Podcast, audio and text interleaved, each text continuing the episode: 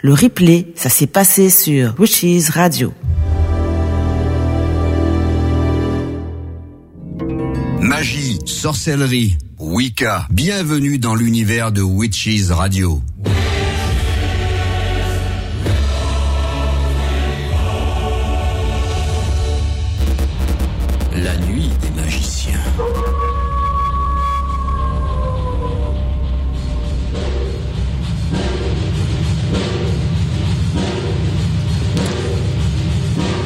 Nous sommes euh, le 4 novembre 2022 et bienvenue à tous et à toutes dans ce nouveau volet de la nuit des magiciens. Donc euh, ce soir, toute l'équipe des magiciens s'est réunie autour de la table ronde pour vous présenter et partager avec vous donc euh, une émission consacrée euh, aux druides, euh, à la magie celtique, à tout ce qui est magie nordique, avec bien sûr toute l'équipe habituelle que l'on va retrouver directement en live. Bonjour les amis, bonjour Torque, bonjour Marie, bonjour Michael. je sais pas qui a envie de se présenter en premier. On va commencer par Marie. Bonjour Marie, comment vas-tu? Bonjour, eh ben ça va bien, ça va très très bien. Ben moi je c'est c'est pas la première fois que vous m'entendez à la radio maintenant puisque je fais je fais partie des, meubles. Comme Michael et comme euh, voilà, j'ai mes, trois meubles, trois meubles à la radio. Tu les as posés comme ça, Mandala. Ça, devant, exactement. Mmh. Donc euh, voilà. Et on, ce soir, oui, on va parler euh, de tout ce qui est tradition euh, celtique, euh, druidisme, néo-druidisme, les traditions nordiques aussi. On va démystifier un peu le, le rôle du druide qui qui, qui a été beaucoup romantisé, on va dire. Hein. Il a, a l'air romantique. Et on va démystifier tout ça ce soir. Voilà. Ok, génial. Et sinon, comment s'est passée ta semaine? Ça a été, Marie, euh, au relax cette semaine-ci? Que... Bonne semaine, oui, bonne semaine. Retour du froid, euh, oui, oui, ah, ça, a été. C'est que le froid, retour le... des chocolats chauds, voilà. Le, froid, c'est partout. Je vous ai expliqué euh, tout à l'heure, hors antenne, la semaine passée, par chez nous, il faisait 24 degrés et aujourd'hui, ben, euh, on peut mettre du chauffage. Donc, euh, voilà, on a chuté. Hein, mais cette fois-ci, on va dire que l'automne est vraiment là. Avant, c'était comme petit été indien qu'on qu a eu l'occasion de, de garder. Et puis, voilà, maintenant, on on est en plein automne. Alors je suis la présentation dans l'ordre hein, des, animateurs qui sont arrivés. Donc il y a euh, également de la radio du Lotus qui nous a rejoint. Michael aussi qui fait partie donc des ancêtres euh, de la radio. Bonjour Michael, comment vas-tu? Bonsoir, comment ça va? Ça va bien? Voilà. Bonsoir à tous merci hein, de m'inviter. Oui, comme tu dis, l'ancêtre du temps d'Arcadie déjà. J'étais là et je suis toujours là. Voilà, voilà. Et ça a été ta semaine, Michael Passer une bonne semaine Oui, ça a été. Oui, oui, je suis en Normandie. Il fait froid ici aussi. Pareil, hein, vraiment, c'est un temps. Euh, bon, voilà. Mais c'est pas grave, on s'occupe, il y a pas mal de choses à faire quand même, et, c'est bien. Les magiciens voilà, se, voilà. se, gèlent donc autour de la table, on va mettre une petite bûche dans le feu pour se réchauffer. Ah hein, oui, dans, la que ouais, c'est vrai qu'on voilà, on vient d'entrer autour de la table des magiciens, il fait pas encore très chaud ici, donc dans cette grande salle. Et alors, bien vrai. sûr, il faut pas oublier notre ami David Lecoeur. Bonjour David, euh, Torque donc qui nous a rejoint. Excuse-moi, j'ai toujours David. Au fait, c'est Torque, mais c'est le nom qui apparaît toujours donc euh, au niveau de, de, de, ma petite case. Donc euh, voilà, c'est bien sûr Torque, notre ami Torque, mais alias David. Hein, voilà, c'est plus un secret pour oui. personne. Content de t'avoir parmi nous, David. Et comment vas-tu? Eh bien, bonsoir à tous. Merci Mandala de euh, merci merci pour euh, ton invitation également. Ben, écoute, je, vais bien et ce soir sera une une belle belle soirée après notre samin là euh, pour parler en effet euh, de de plein de choses. Je crois que ça va être euh, quelque chose de, de, génial et de, magique. oui, oui. Donc nous sommes là et, c'est parti. Puis un gros bisou à à tous à tous les witches qui nous écoutent. voilà, vraiment. Bisous bisous. Ça fait plaisir aussi de vous retrouver donc euh, dans une, une, des nouvelles émissions. Et donc euh, ce soir, on, je vous rappelle que le thème de l'émission, bon, c'est pas rien que les druides. On va parler bien sûr de la magie des druides, mais aussi des Celtes et toutes les autres traditions nordiques. Et c'est vrai que euh, après Samhain, c'est l'occasion de, de, se plonger un petit peu dans les racines même de de, l'histoire de la magie, en tout cas dans le berceau de la magie, on va dire en Europe. Et il faut savoir que donc avant qu'il y avait tous ces grands magiciens très connus, il y avait une immense forêt avec voilà d'autres types de magie, des magies peut-être aussi plus plus ancestrales, mais plus spirituelles aussi. Et je pense que Marie donc va peut-être euh, présenter le thème. Je vais laisser la parole à Marie parce que je sais qu'elle s'y connaît très bien euh, dans ce domaine-là, parce qu'elle elle, m'a même déjà parlé en ça en quoi tu m'as parlé. Enfin, bah, c'est Marie du gallois, du je, je sais pas. Ah oui, non, c'est du c'est du vieil irlandais. Du vieil fait, irlandais. Ah oui, tout à fait. Ouais. Tu m'as tu m'as étonné, Marie. Mmh, tu tu m'as ouais. étonné, voilà. Euh, moi, moi je, je, maîtrise trois langues, mais, mais, le, mais pas le gaélique tout cas. Mmh. Alors, oui, ça m'intéresse beaucoup. C'est tout ce qui est celte, le monde celte, la culture celte, la musique celte, tout ce, tout ce monde-là m'a toujours ah beaucoup beaucoup intéressé. Je m'y intéresse depuis des années ah et je me suis particulièrement intéressée euh, aux traditions euh, druidiques et euh, aux traditions celtiques aussi, de par leur histoire, de par leurs influences. Hein. Ils ont beaucoup beaucoup influencé toute la culture occidentale et on n'en parle pas assez, mais mais c'est vrai. Ça, ça, ça, remonte à, à l'histoire, tout ça. Hein. Il faut savoir ce que la civilisation celtique, c'est une civilisation qui nous vient de l'Alstadt, donc tout ce qui est euh, l'Europe de l'Est, et, et une civilisation aussi indo-européenne. Et ils arrivent par tribus, par clans, dans toute l'Europe. Euh, par vagues successives jusqu'à euh, à peu près où ils, là ils s'installent vraiment jusqu'à à peu près 500 avant notre ère dans toute l'Europe ou en tout cas dans toute une grande partie de l'Europe euh, occidentale et ils forment la civilisation celtique. Alors la civilisation celtique à proprement parler, c'est des clans, des tribus. Il n'y a pas de royaume, il n'y a pas de roi celte, il n'y a pas de fédération. Euh, euh, il n'y a aucun royaume fédéré à cette époque. Hein. C'est juste des tribus. Mais par contre, ils ont tous le même mode de vie, euh, les, mêmes mythologies avec des noms de dieux différents, mais c'est les mêmes mythologies et les mêmes fêtes. On va en parler tout à l'heure euh, autour euh, de, ce paganisme, du panthéon celte, hein, des, dieux celtes. On va en parler aussi tout à l'heure, avec le druide notamment qui qui se fait le, garant de, de tout cet héritage-là. Oui, puis je pense, je ne sais pas si on peut l'appeler un druide, mais, mais quand on parle de Merlin l'Enchanteur, est-ce qu'on peut le mettre dans la catégorie des druides, tu penses, euh, notre ami Merlin? Ah oui, complètement. Ah oui, oui, complètement, complètement.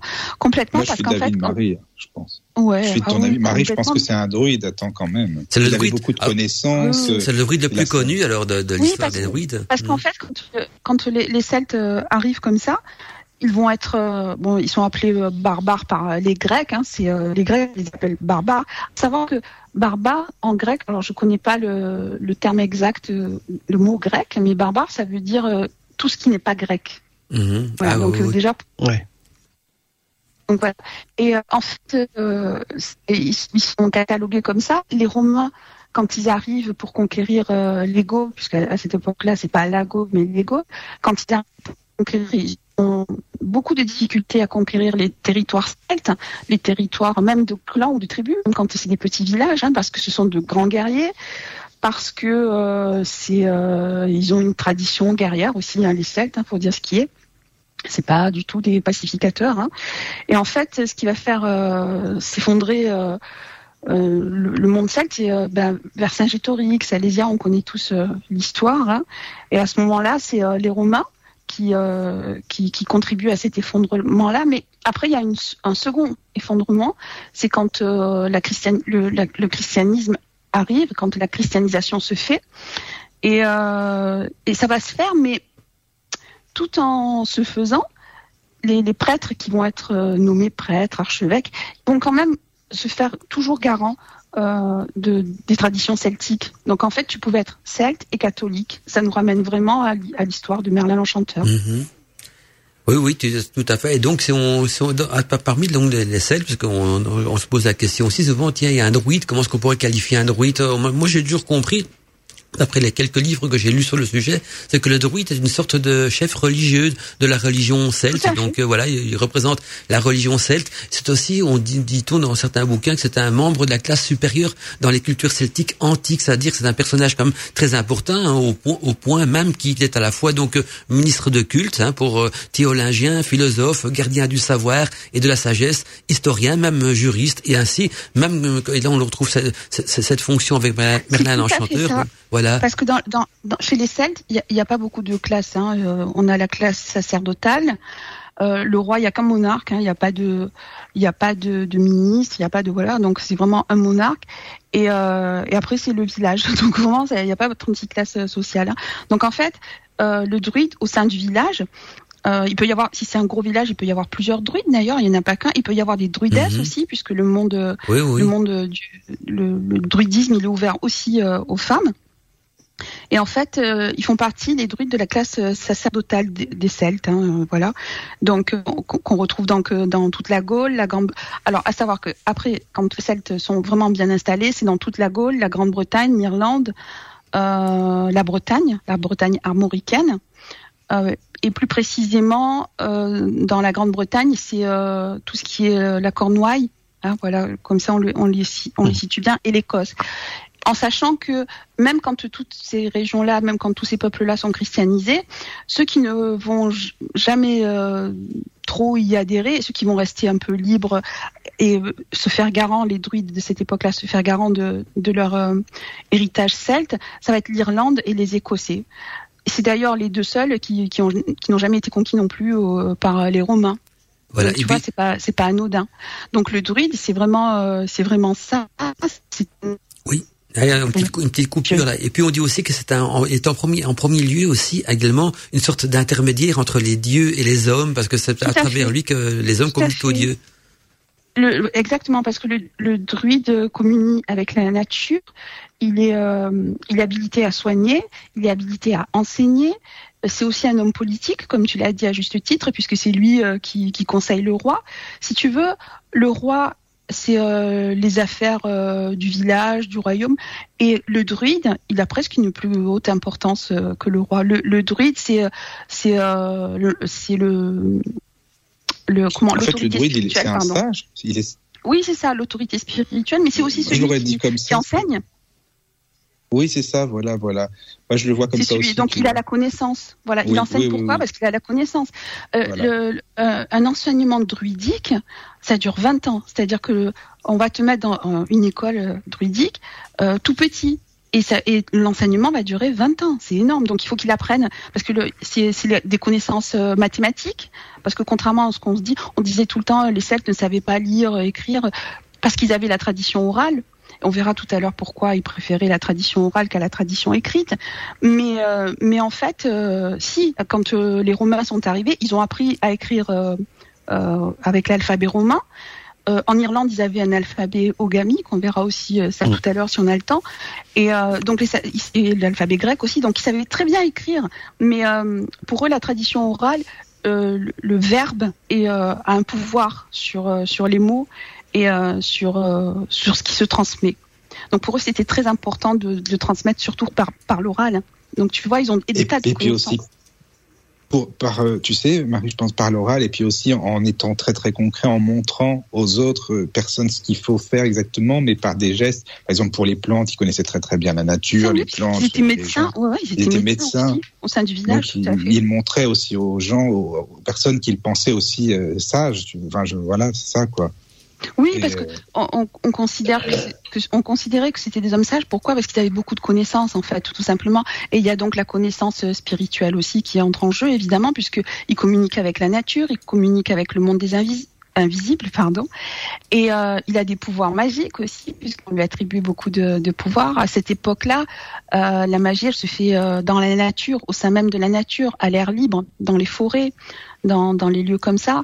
Donc, euh, c'est, ça va de pair avec la nature. Et ça suit euh, le, le, calendrier euh, celte euh, qu'on connaît tous, hein, qui est le, le calendrier, euh, le calendrier Wiccan, le calendrier agricole, hein, avec les, les sabbats qu'on connaît tous aujourd'hui. Ça s'est transmis. Ça, c'est, ça, c'est vraiment, ça fait vraiment partie de, de l'héritage celte. Hein, c'est vraiment celte. Exactement. Dis, j'ai une petite question à vous poser à, à tous les trois parce que voilà, on, on, voit quand même encore à notre époque sur Internet des groupements druides, des formations de druides, tout ça. Est-ce que est-ce que ça est-ce que c'est un rapport vraiment avec l'origine même des druides? Parce que je me disais, est-ce que c'est la science des druides? Je te, coupe un petit peu parce que c'est ce qu'on appelait le néo-druidisme ah, voilà, qui a émergé au XVIIIe siècle et qui est comparable vraiment à des loges maçonniques en fait. Je, mhm. on, on, le verra un petit peu peut-être tout à l'heure.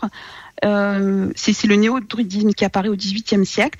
Si tu veux, pendant la christianisation, donc euh, tout le monde est pratiquement converti au catholicisme, mais euh, les prêtres catholiques, les archevêques catholiques, etc., ils vont quand même garder euh, ce, leurs références celtiques euh, avec le, druidisme, même tout en ayant une autorité catholique, hein, donc même au sein de l'Église. Donc tu verras très souvent dans, bah même en Bretagne, hein, tu verras, il y a très souvent dans, les vitraux, tu verras Merlin, tu verras Morgane, il y a des tas de références comme ça. Pourtant, c'est pas des saints Tu vois ce que je veux dire?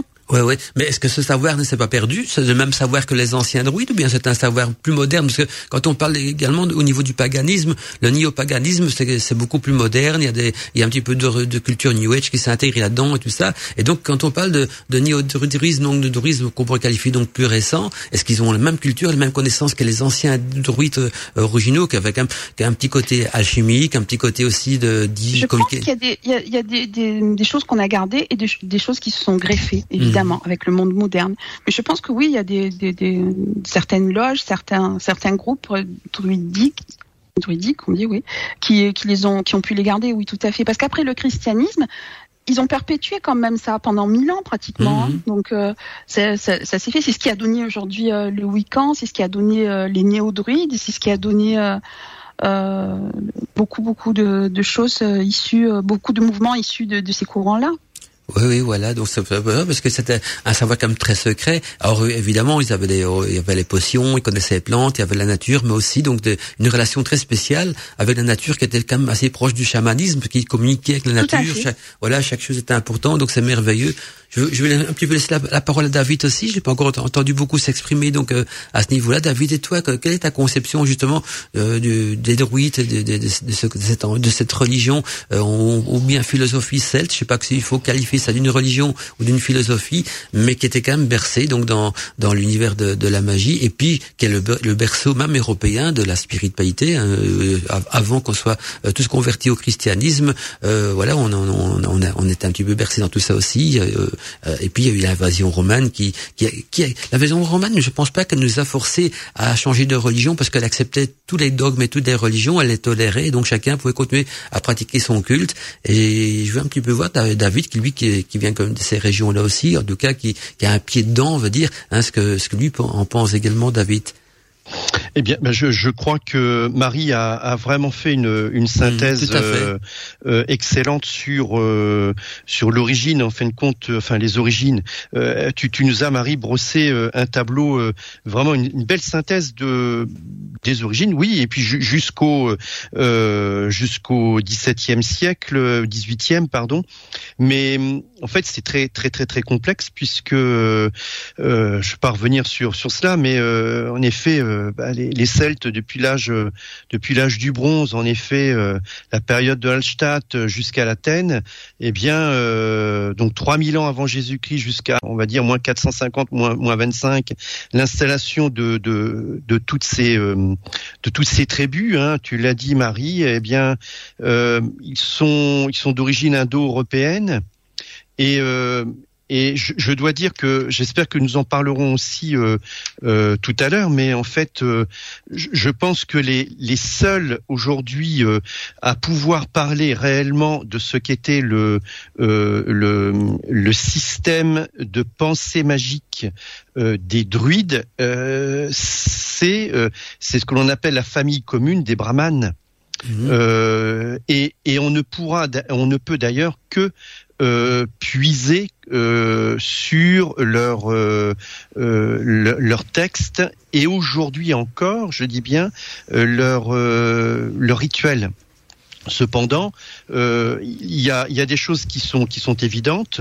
Euh, L'arrivée, en effet, euh, des, troupes romaines, euh, voilà. Euh, César a écrit la guerre, des Gaules. évidemment, c'est sous le, joug, je dirais, du c'est lui le vainqueur, donc c'était facile de, de décrier le vaincu. mais en fait, on a énormément d'auteurs antiques qui ont écrit sur les Celtes. Les Celtes n'ont quasi rien laissé euh, de les Gaulois euh, de d'écrit. Il y a quasi, il y a très très très peu de choses. Euh, c'est vrai, tradition orale, il y a des raisons. Marie, tu, tu, tu, nous en parleras. C'est c'est vraiment très important.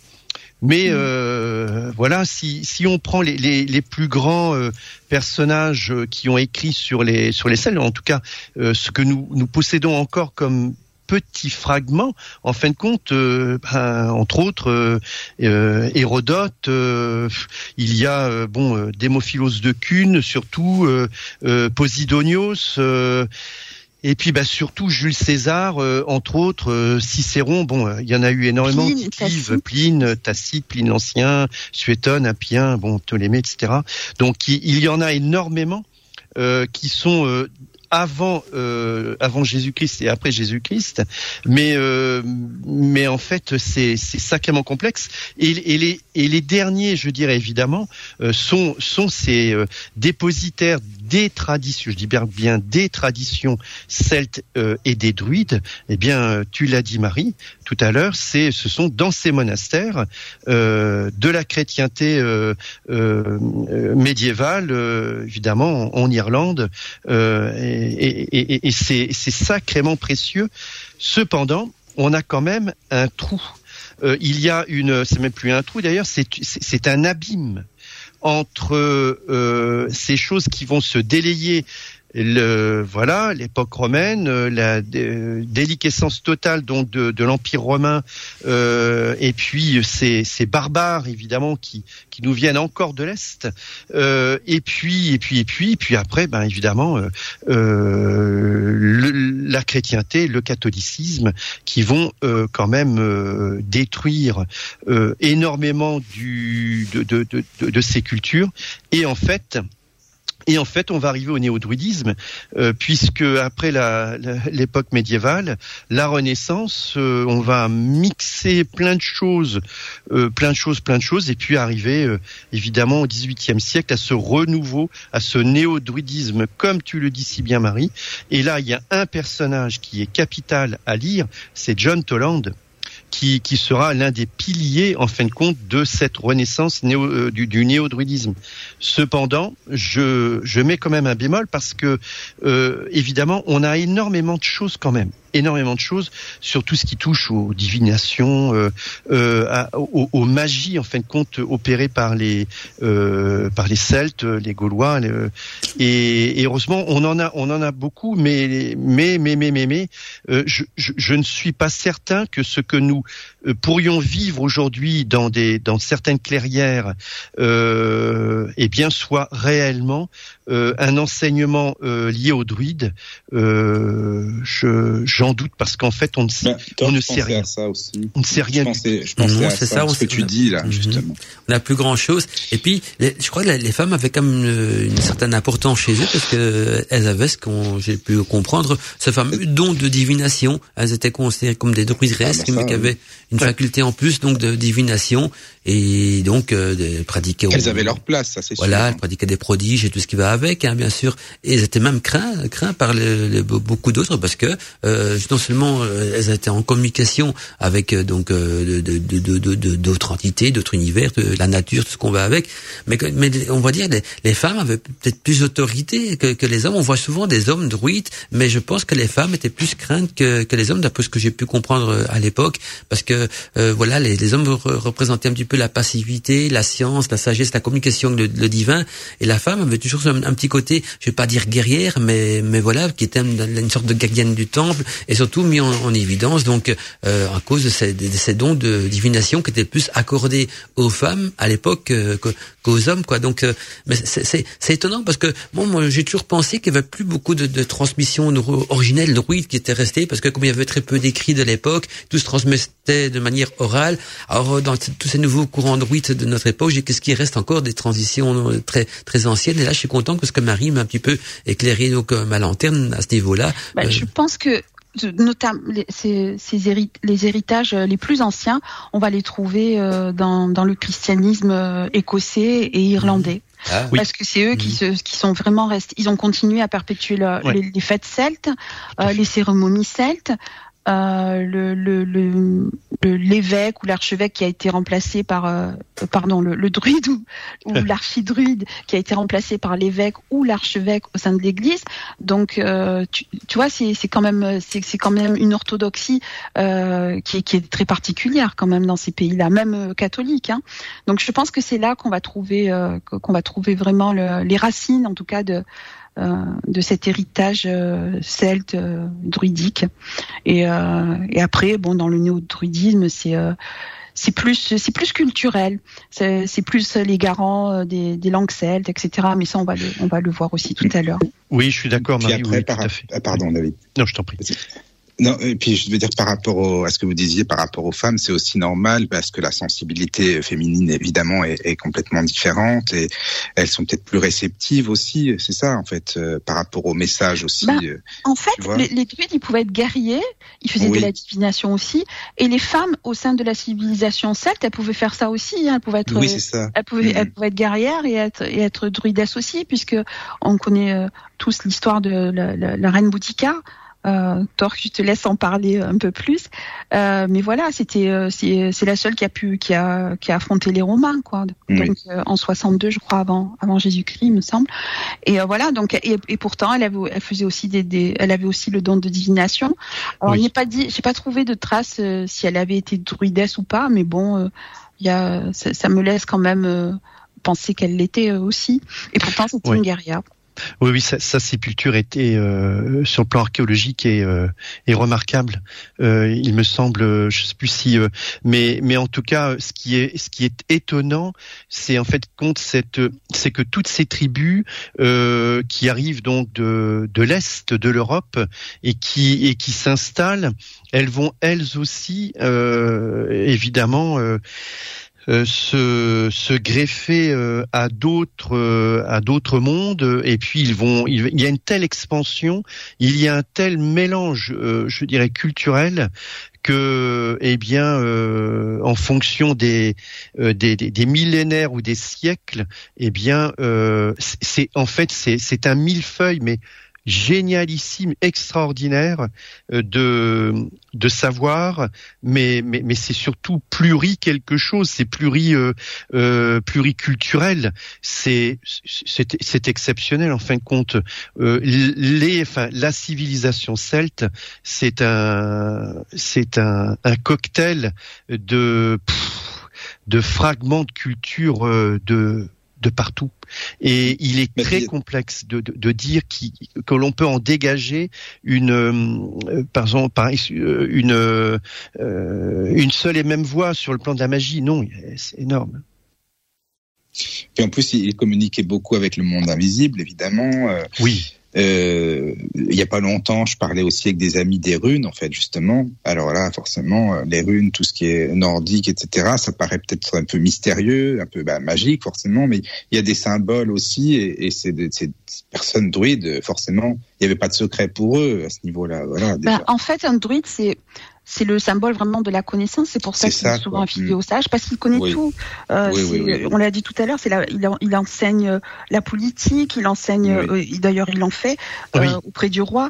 Euh, il, fait est de la- juriste. il, est, il est astronome, il est mathématicien. oui, voilà. il est médecin, Juriste, oui, Euh, oui, il connaît le droit, euh, donc les lois euh, au sein Ah du oui. village ou de, de la ville. Il connaît. C'est un, histo- c'est un historien. Ah oui. C'est aussi, Oui. euh, c'est aussi un, un auteur puisqu'il connaît la poésie, la, la rhétorique, puisqu'on connaît euh, les bardes. Hein, les bardes, c'est Ah oui, le premier niveau. Oui. C'est le Eh premier niveau euh, chez les druides, le- parce qu'il y a- Oui. il y, a plusieurs petits niveaux. On, on en parlera peut-être tout à l'heure aussi. Il connaît la divination, il connaît la magie. Euh, à savoir que la magie euh, celte, la magie druidique, c'est vraiment au sein de la nature qu'elle se fait. Donc, euh, ils, ils ont la capacité, enfin, ils auraient eu la capacité, on va dire ça plutôt, de parler, de communiquer avec les animaux, euh, de maîtriser euh, les énergies euh, telluriques, donc euh, les, les énergies des quatre éléments. Mm. Euh, ils arrivent Les- à oui, faire c'est pleuvoir ça. la- Mm. C'est pour ça qu'il est associé Oui. aussi au chaman. Oui, oui. Voilà. Euh, c'est c'est- et c'est plutôt une magie, on va dire une magie blanche, quoi. Voilà, c'est plutôt la, la, la, la, la magie des éléments, la magie euh, très très Mais ils étaient de la en communion avec la nature. hein, en Et le monde l'invisible beaucoup, puisque pour eux, la, oui, la c'est ça. mort, le- euh, oui. Ils étaient animistes, hein, tout avait une âme. Pour eux, la, la mort, Oui, oui. euh, c'est, euh, il y a toujours, il y y a toujours quelque chose après. euh, ils croyaient en la réincarnation aussi. Donc, euh, Mhm. il y, a- il y Oui. a beaucoup de choses. Et Donc, vrai, ils n'avaient pas peur de la mort. on le dit pas ça qu'ils étaient, qu'ils étaient craints par, euh, par les guerriers. Par, Mais on le dit pas assez qu'ils croyaient en la réincarnation. C'est vrai ce que tu dis, et je trouve que justement, on a, on dirait que là-dessus il y a un peu des, des tabous, j'en sais rien, mais on imagine les druides d'une certaine manière. Je sais pas si vous êtes déjà allé oui, à que Brocéliande, c'est par exemple. très romantiques. C'est très romantique. Voilà, mais c'est pas, mais c'est, mais c'est pas ça en fait. Voilà. C'est pour ça que je voulais qu'on en parle et qu'on démystifie tout ça. parce Oui, voilà. Ah oui, oui, oui. Oui, oui, tout ça, à fait, parce que oui. c'est- c'est du même touristique, je dis, euh, plus qu'autre chose, ce coin-là. Et puis, en parlant de magie et de plantes, il faut pas oublier aussi que le, le druide a toujours été associé à la récolte du gui. Hein, le gui qui est quand même, le- euh, pour revenir Eh un petit peu dans Eh nos marmites, hein, le, la, la plante Oui, ça euh, fait partie des arbres sacrés. sacrée euh, des, des, tout à euh, fait. Comme le, bah, il y en a, il y en a bah, on peut les donner. Il y a, il y a d'autres, il y a des arbres, des arbres très sacrés chez les, chez les Celtes. hein. On a l'aune, le Mhm. saule, le chêne, le hou, le noisetier, le pommier et euh, le gui, bien sûr. Mhm. À savoir que euh, druide, ça veut dire, euh, en réalité, ça veut dire l'homme du chêne en, Ah oui. en gaulois. En gaulois. Je sais plus la racine euh, exacte de, du mot druide, à quoi elle correspond en gaulois, mais je sais que la traduction en gaulois, c'est, euh, ça veut dire homme du chêne. Donc Mhm. c'est vraiment euh, l'homme de la nature, l'homme euh, de la forêt. Le symbole du druide, c'est le, le sanglier. Mhm, tout Par à fait. exemple. Mais il n'était pas non plus tout euh, tout blanc, hein, parce que euh, Oui. sur le plan de l'archéologie, euh, on- les les collègues ont retrouvé euh, des sites euh, qui qui feraient euh, euh, ouais qui, qui feraient peur à toute une armée. Hein. Il y a des choses effroyables avec Oui. euh, avec lesquelles penser euh, sacrifice. Ouais, là, travaillaient. Oui, oui, Oui, je, sacrifices. je sais pas en, Ouais. par- en parler. je- et, et des, sacrifices animaux aussi. Ah bien sûr, Ouais. énorme. Mais à l'époque, ça paraissait normal aussi à l'époque. C'est c'est parce que maintenant, on le perçoit nous comme ça avec le temps, évidemment, parce que bah, ça a changé. euh, Enfin, moralement, c'est complètement différent. Mais à l'époque, bah, c'était normal pour eux. Et puis, euh, Oui, on se oui, posait oui, pas enfin, de questions, tu ouais. vois, c'est ça, quoi. Ouais, ouais. Faire Mais le je sais pas s'il y a des vrais druides. Moi, je suis allé, je sais pas si vous êtes allé à Brocéliande il y a, il y a longtemps Oui. maintenant. Et là-bas, il y a un druide, Jean-Claude Capelli. Je sais pas si vous connaissez. Ah oui, Jean-Claude, Oui, oui. oui, oui. Tu connais, voilà, il, bon, il est druide, je ne sais pas s'il est, en tout cas, il dit qu'il est druide et Mhm. il explique beaucoup de choses quand même, il fait des conférences, euh, donc il y a quand même des personnes qui s'y intéressent euh, à beaucoup, hein, encore, hein.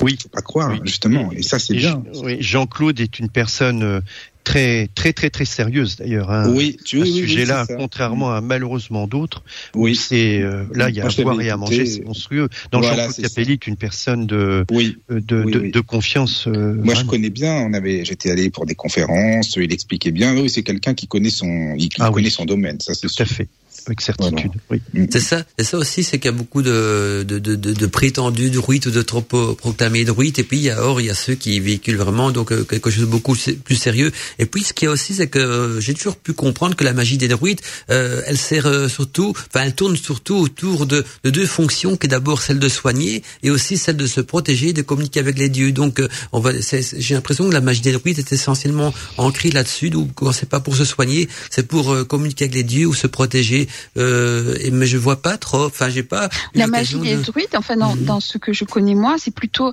elle est plutôt euh, basée sur euh, l'art de la métamorphose, euh, l'art de communiquer avec, des euh, animaux les aussi. animaux Voilà, et l'invisible. Mhm. Donc tu vois, c'est pas c'est pas que c'est l'art de maîtriser les éléments.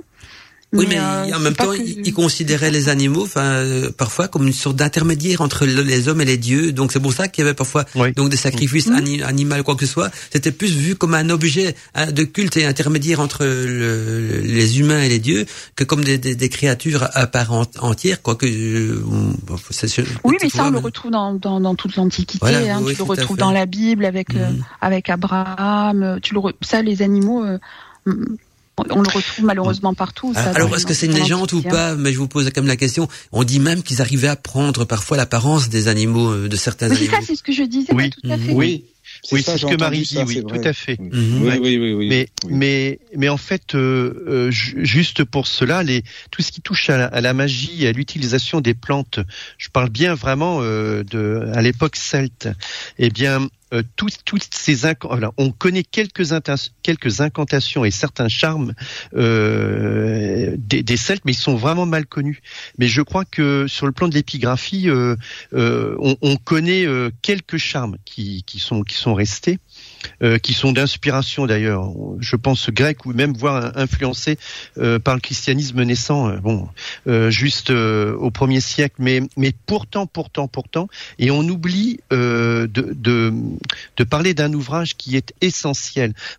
en fait, on dispose d'un livre, mais vraiment rare et extrêmement précieux, c'est le traité des remèdes des Medicamentis. Mhm. En fin de compte, c'est un certain Marcellus de Bordeaux qui l'a rédigé, on pense, autour de 400 euh, avant Jésus-Christ. Et euh, c'était vraisemblablement bon un haut fonctionnaire euh, à la cour de Théodose à l'époque. Et, et, cet individu, en fin de compte, euh, eh bien, il a voulu écrire comme un traité de médecine, comme nous nous l'aurions à l'époque médiévale. Et et en fait, euh, ben, c'est une compilation en fait de remèdes et de pratiques puisées en fait dans euh, de, de, de, dans des euh, repris par des par des enfin collectés, on va dire, utiliser le mot collecté euh, chez, chez des auteurs vraiment anciens.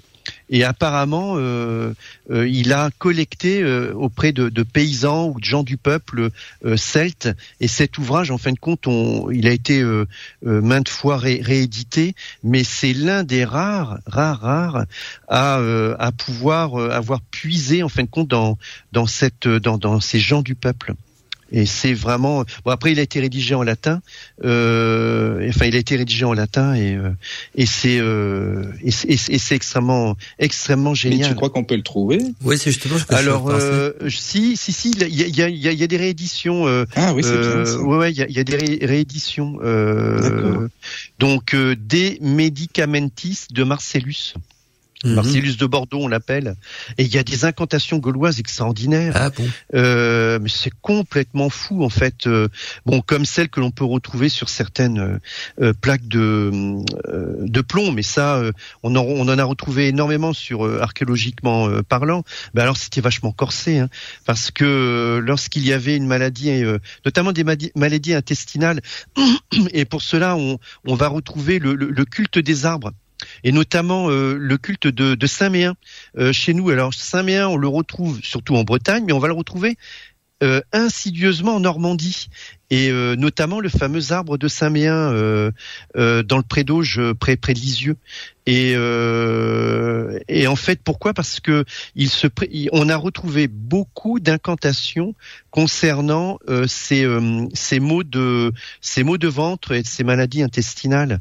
Voilà ça c'est mais c'est sacrément intéressant contre les douleurs, les entrailles, euh, euh, les femmes, etc. Enfin les coliques, euh, etc. C'est presque la, on va dire la, voilà une sorte de, c'est naturel. Oui, moi je dirais. Oui. est très intéressant parce que ça fait allusion à la tradition orale justement de druidique, c'est-à-dire que bon, on a vu, hein, il n'écrivait rien, tout se faisait par la tradition orale, par le verbe, pour qui pour euh, pour pour qui pour les Celtes euh, est très très important. Et euh, pourquoi? Parce qu'ils avaient beaucoup. Justement, tu parlais d'incantations, c'est pour ça que je, je rebondis sur ça. il y a des incantations chantées pour pour activer de, les, les, sortilèges pour activer la magie. Il faisait beaucoup d'incantations chantées. Le barde, c'est pas qu'un poète, par exemple, tu vois. Euh, C'était quelqu'un qui était apte par le verbe et c'est pour ça qu'ils écrivaient pas en fait, parce qu'ils pensaient que si tu l'écrivais, la, la, magie perdait de son de son essence, tout simplement. Eh, ben, je, vais vous en donner une incantation gauloise, ah. euh, transposée, ah bon évidemment en latin, euh, et aujourd'hui euh, comme celle-ci. Par exemple, ça, ça serait contre, ben, ça vient toujours du, du de Marcellus de Bordeaux. Euh, alors, ça c'est pour les, les douleurs, euh, les, les, maux de ventre, quels qu'ils soient. Donc, on dit contre les douleurs d'entrailles des hommes et des bêtes de somme. Cette incantation, frotter le ventre avec deux doigts vers la gauche et dire Un arbre se tient au milieu de la mer, auquel est suspendue une situle pleine d'intestins humains. Trois vierges en faisaient le tour, deux nouées, une déroulée. Voilà. Ça, c'est une incantation. Alors, peut-être, euh, bon, c'est pas forcément très euh, très compréhensible, mais euh, voilà, en fin de compte, un, de ces charmes pour lever le, le, mal de ventre. Ah, pour bon. les hommes comme pour les animaux. Si tu en as d'autres, tu peux les partager. C'est assez étonnant à découvrir aussi. Puis euh, même, même au niveau du langage, tout ça, on essaie de visualiser, de, de voir un petit peu euh, s'il y a une allégorie pour se cacher derrière tout cela, ou alors ce serait juste un simple charme ou quoi que ce soit. Mais c'est bien de partager justement de, euh, de, de, non seulement des incantations, des, des recettes ou quoi que ce soit.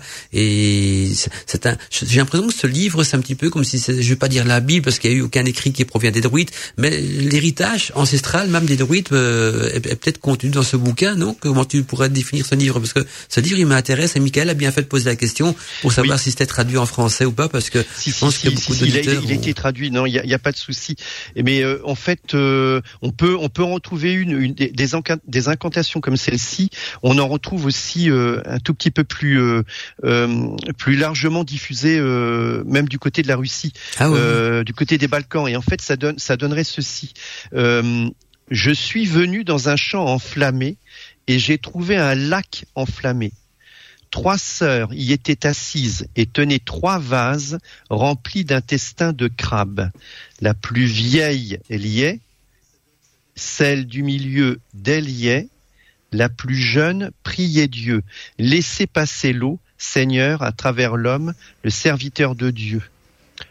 Et évidemment, là, c'est chri- là, là, la fin reste christianisée. Euh, là, on, on l'entend bien. Mais euh, vo- voilà ce que, ce que ce que ça donnait. En fin de compte, ça, c'est euh, c'est complètement fou. Euh, Tout à fait. euh, voilà la même incantation, on va dire euh, euh, christianisée, quoi, en fait.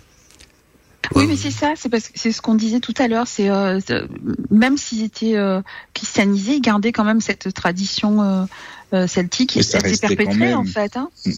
Oui, Parce oui, Parce oui. que regarde même les, da- les dates, là, par exemple, pour les sabbats et tout, ils les ont gardés, forcément. Ah, oui, mais ça c'est purement celtique. C'est oui, voilà, c'est ça, c'est ça, ouais, ça. Alors, je, je reviens sur la situle, mais une situle, euh, c'est une, c'est un seau en fait. C'est, c'est c'est un, un- co- comme un seau en bois dans, dans lequel on mettait des intestins, de l'eau, euh, etc. Quoi, en fait. Mais hum, donc c'était lié au sacrifice en fait. Euh, et tout, tout ce qui touche au sacrifice li- lié à l'arbre d'ailleurs hein, euh, euh, se, se faisait toujours par suspension dans l'arbre avec des situles. Euh, ça, les, les historiens connaissent bien euh, ce, ce, ce phénomène. Euh, donc dit de pendaison. où On pouvait pendre des animaux, donc des êtres humains, mais aussi les organes, et on les, on les plaçait dans des situles. Euh, voilà, et, et ça c'est euh, c'est assez fou parce que bon, euh, je, crois que certains Celtes pensaient que, euh, j'espère ne pas dire de bêtises, Marie, mais euh, que comment pardon, que l'idée en fin de compte que, l'arbre du monde que l'on retrouvera d'ailleurs dans d'autres dans d'autres cosmogonies en fin de compte, eh bien il est situé au milieu de la mer.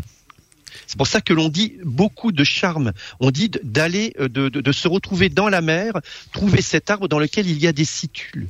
Mhm. Oui, c'est- l'arbre de la connaissance, c'est l'Yggdrasil. L'Hydrasil, euh, justement, oui, j'y pense. je ouais. pensais vraiment à ça, avec les, les trois sœurs qui sont au pied là pour nourrir euh, euh, les racines, avec le puits, et les, les trois nornes, on les retrouve. Hein, c'est ce que tu disais tout à l'heure. Hein, à chaque fois, il y a trois femmes qui sont là, trois sœurs ou je ne sais quoi. Et c'est vraiment l'Yggdrasil. L'Yggdrasil, c'est le c'est l'arbre l'arbre mythologique hein, du, du du monde euh, de euh, Mais c'est pareil. avant avant Asgard, hein, voilà. Ouais. Ah oui, c'est Oui, oui, ça. oui, oui, et c'est euh, pareil, ils ont voilà. aussi euh, bah, repris euh, pour faire un petit mix aussi avec la Bible, forcément, le jardin, euh, Ouais, l'arbre de la connaissance du bien et du mal. Il y a, euh, je sais pas si vous connaissez, on, on rame euh, Michael Ivanov aussi qui a Ah oui. écrit euh, là-dessus. C'est pareil. hein. Oui, tu connais Torque, mais il a, il a beaucoup expliqué tout ça justement euh, par rapport à que ce soit la mythologie ou les symboles. euh, et, et voilà, c'est vraiment intéressant. Même dans le paganisme, hein, il y avait l'arbre avec les oui. pommes d'Avalon, hein, les pommes d'or Oui, d'Avalon, Voilà, voilà, aussi. Donc euh, l'arbre a toujours une quelque chose. J'ai l'impression que l'arbre a toujours été une sorte de trait d'union entre les hommes et les dieux, euh, parce que d'abord il y a ses racines qui sont plongées dans la terre, et aussi parce que ses feuilles sont plongées donc dans, dans l'élément air, hein, et, donc et le tronc c'est sert d'intermédiaire. Je pense que c'est peut-être pour ça que l'arbre a toujours été sacré, que ce soit chez les druides, les, euh, et, même dans d'autres traditions. Toi, tu as fait référence, Michael, à la religion catholique, et puis aussi donc euh, chez les païens avec euh, l'arbre d'Avalon, donc les pommes d'Avalon. Euh, c'est quelque chose de, mystérieux. L'arbre également, et même maintenant encore, hors tradition celtique ou druide, quoi que ce soit, on voit encore des gens cloués donc dans certains arbres sacrés guérisseurs des, des, des, des morceaux de tissu, des, des, objets de personnes malades pour essayer de les guérir et tout ça. Donc j'ai l'impression que dans nos racines, ce culte de l'arbre et le symbole de guérison de l'arbre reste un petit peu ancré dans la tradition. Vous en pensez quoi? Oui, tout à fait. Mais c'est pas anodin. Hein c'est pas anodin. L'arbre, il est profondément enraciné dans la terre avec ses racines. C'est symbole. Et euh, le, voilà, et le et ses branches, elles vont vers le ciel. Mhm. Donc c'est euh, c'est la dualité, c'est le positif, le négatif. C'est euh, ça, ça nous représente, euh, ça représente l'homme aussi. Donc c'est pas anodin qu'on se soit servi de l'arbre pour euh, pour symbole de, de vie, mmh, mmh. symbole de survie, symbole de voilà de, de renaissance aussi, hein, puisqu'il perd ses feuilles, etc. Elles reviennent au printemps, etc. Donc c'est pas, il donne des fruits, les, fruits de la connaissance. C'est pas anodin que ce soit hein, que l'homme ait choisi euh, ce symbole-là. Mais je crois que si on reprend Marcellus toujours de Bordeaux, euh, en, synthèse, il dit, enfin d'ailleurs c'est exactement ce que les, euh, les, les, les druides en fin de compte euh, honoraient. Hein, euh, c'est en haut le ciel, en bas la terre. Au milieu, le remède. Et évidemment, entre entre tout cela, il y a l'arbre. Et je crois que c'est comme tout, toute incantation, en fin de compte, enfin tout ce que l'on a pu retrouver euh, en, en, incantation ou en charme euh, euh, des, de, de, de, toutes ces tribus, on va dire, eh bien, elles commencent toutes généralement par la même chose.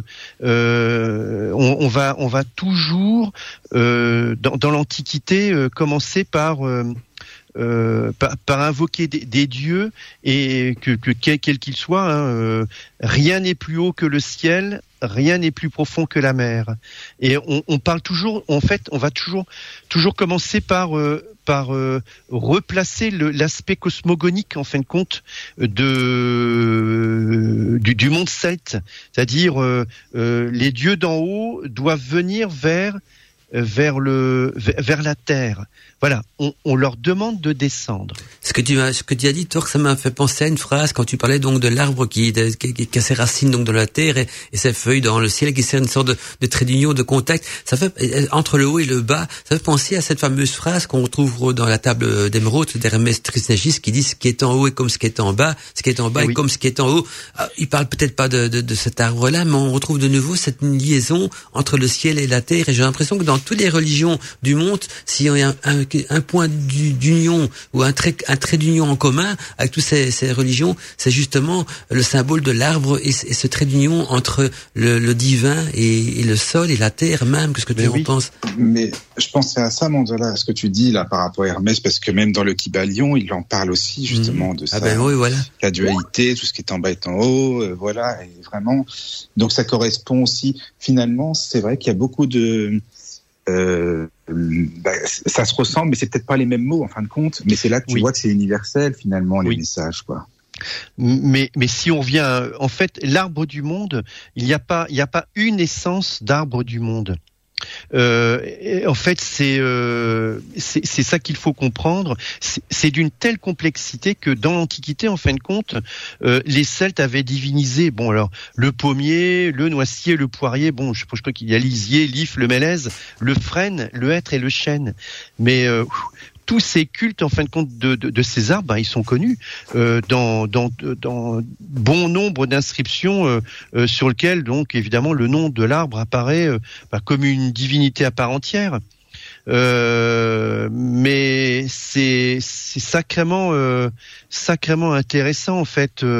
il y a alors, on sait qu'il y a une colonne, mais cette colonne peut être divinisée, peut être utilisée par diverses essences, en fait. Voilà, c'est ça. Tout à fait. En tout cas, c'est vrai que c'est important euh, de se rendre compte que les, arbres ont, été parfois vénérés même comme des divinités, et peut-être on pourrait même penser que le, salut de notre âme est en relation avec euh, un arbre, en faisant de nouveau allusion à l'arbre de, la vie, du, paradis, pour prendre les mots que Michael nous a donnés.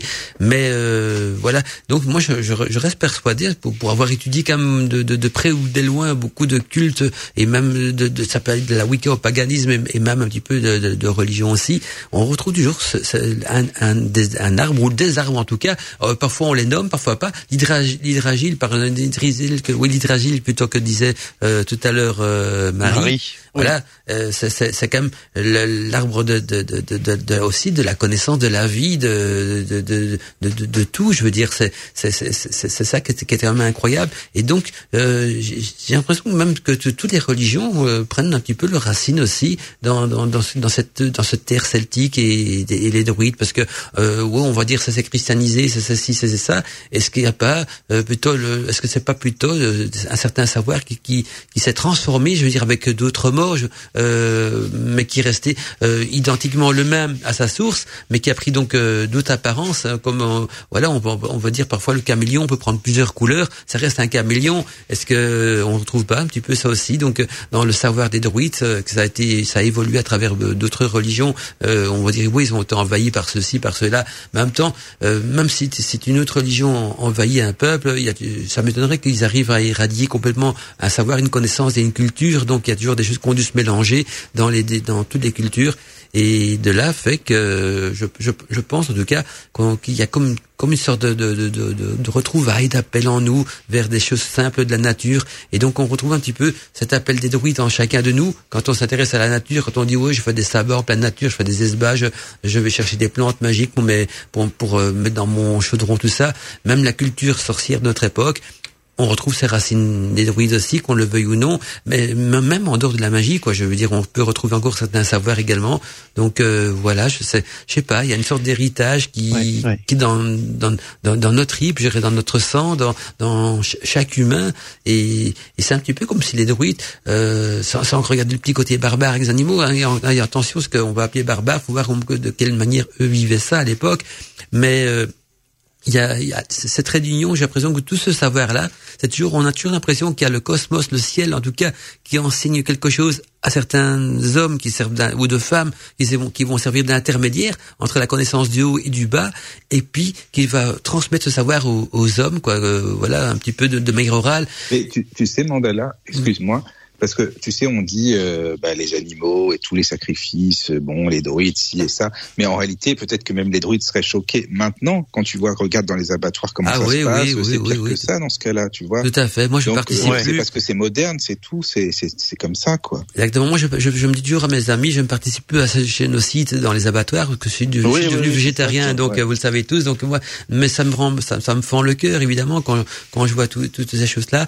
Et puis, il faut faire aussi attention, parce que dans, dans tout ce on, parle de tradition historique, il y a toujours une partie symbolique et une partie réelle, et c'est parfois très difficile de démêler qu'est-ce qui est vraiment historique dans des faits et qu'est-ce qui est plutôt initiatique ou symbolique également. Donc, il faut voir aussi à ce niveau-là euh, comment est-ce que la chose peut, peut, peut, être prise. Mais je reviens à, cette transmission euh, euh, orale qu'avait dit ma, Marie tout à l'heure. Eh bien, on trouve ça dans, dans la magie, dans la Wicca aussi. Il y a une partie qui se, qui, qui, se met en, qui se en transmission écrite. On trouve plein de livres sur le sujet, mais dans toute quête initiatique de la magie, il y a une partie également qui peut se faire que par tradition orale, qu'on ne trouvera dans aucun écrit. Peut-être parce que les écrits, ceux qui écrivent des bouquins ne sont peut-être pas au courant s'ils ont pas suivi une tradition complète, mais aussi parce qu'il y a des savoirs qui peuvent se transmettre choralement à un disciple et pas de manière euh, écrite. Et donc on retrouve ça également donc dans la magie contemporaine de ça. Donc on a qu'à mériter pas mal de choses. Je sais pas ce que Marie elle en pense parce que Marie elle oui, oui, tout à fait. Oui, oui, tout à fait parce que je, pense que pour eux la, la, la transmission elle n'était qu'orale. Elle ne pouvait pas se faire par écrit non pas parce qu'il ne maîtrisait pas l'écriture, parce qu'on l'a vu, comme je l'ai expliqué tout à l'heure, euh, je parle sous ton égide, euh, Torque, euh, il, connaissait l'écriture romaine, il connaissait l'écriture grecque, donc ils, ils, auraient pu écrire tout ce qu'ils savaient. Mais pour eux, à partir du moment où c'était écrit, euh, par exemple les incantations, ça perdait de son essence magique. Voilà, tout à fait. Mmh. Voilà, donc c'est pour ça, que ça, se transforme. C'est pour ça le verbe, c'est très très important. Voilà. Et puis le verbe, c'est très important pour eux parce que la, magie euh, celte, la magie druidique, bon, euh, même pour en revenir à ce que tu disais, Mandala, c'est une magie euh, qui guérit, qui protège, qui exorcise, qui renforce, qui réconcilie.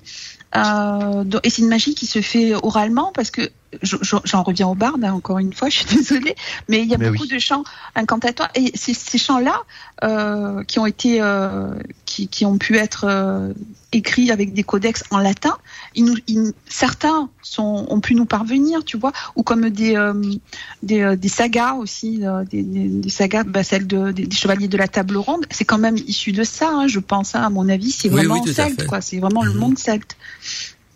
Mais- Parler du Merlin. Voilà. Mais même, même, même à l'époque, quand je parfois quand je donne donc des, des, des- quand il m'arrive de donner des cours de magie, ben là aussi il y a une partie donc écrite, une partie euh, qui peut se transmettre que de manière orale. Et donc c'est ça que je voulais t'expliquer tout à l'heure. Est-ce qu'on n'a pas hérité un petit peu dans notre culture sorcière que je vais mettre moderne entre guillemets cette euh, Bah, tout ce qui est Wiccan, voilà, oui, oui. tout à fait. Parce qu'il y a Oui, aussi une partie qui peut se transmettre qu'oralement quoi. Bah, le calendrier celtique, le, le calendrier des, des sabbats, c'est ça oui, oui, ça aussi, oui, oui, ça, oui. En plus, les fêtes païennes également, tout à fait, tout à fait. Moi, j'en, moi, j'en avais plutôt sur la tradition orale au niveau du savoir de, de la magie, mais c'est vrai que les fêtes païennes également. Euh, quand on dit fêtes païennes, fêtes week-end, tout ce qu'on veut, ben, on pourrait, ça, vient des Celtes. Hein, il faut, il faut, faut remettre à César ce qui appartient à César, même si les noms ont, varié, et même la manière de célébrer, c'est un petit peu euh, évolué, ou je veux dire, ou c'est modernisé. Et justement, comme beaucoup de choses étaient transmises orales, on, on se demande un petit peu comment est-ce que les, les, les druides et les Celtes pouvaient, euh, quant à eux, célébrer sa, Samhain. Est-ce que vous avez une petite idée comment est-ce que ça pouvait se passer à l'époque? On a, euh, je crois, une, trace euh, sur euh, plus, plus de 400 fragments de bronze qu'on a retrouvé d'une statue euh, que l'on appelle le, le calendrier de Coligny. Ah ouais, ouais. Vous en avez certainement entendu parler. euh, c'est où on connaît en fin de compte une grande partie. Alors je vais utiliser un mot euh, euh, pas forcément très juste, mais comme d'une liturgie euh, gauloise en fin de compte. euh, en fin de compte, c'est écrit avec des, des caractères grecs et latins, euh, mais mais c'est très très très intéressant en fin de compte euh, euh, puisque l'on on comprend ce qu'est euh, c'est de là d'ailleurs que l'on que l'on sait que la Samin euh, est, euh, est, est- est fêtée en fin de compte aux, Mhm. aux dates que l'on que l'on connaît. Trois jours avant trois jours après.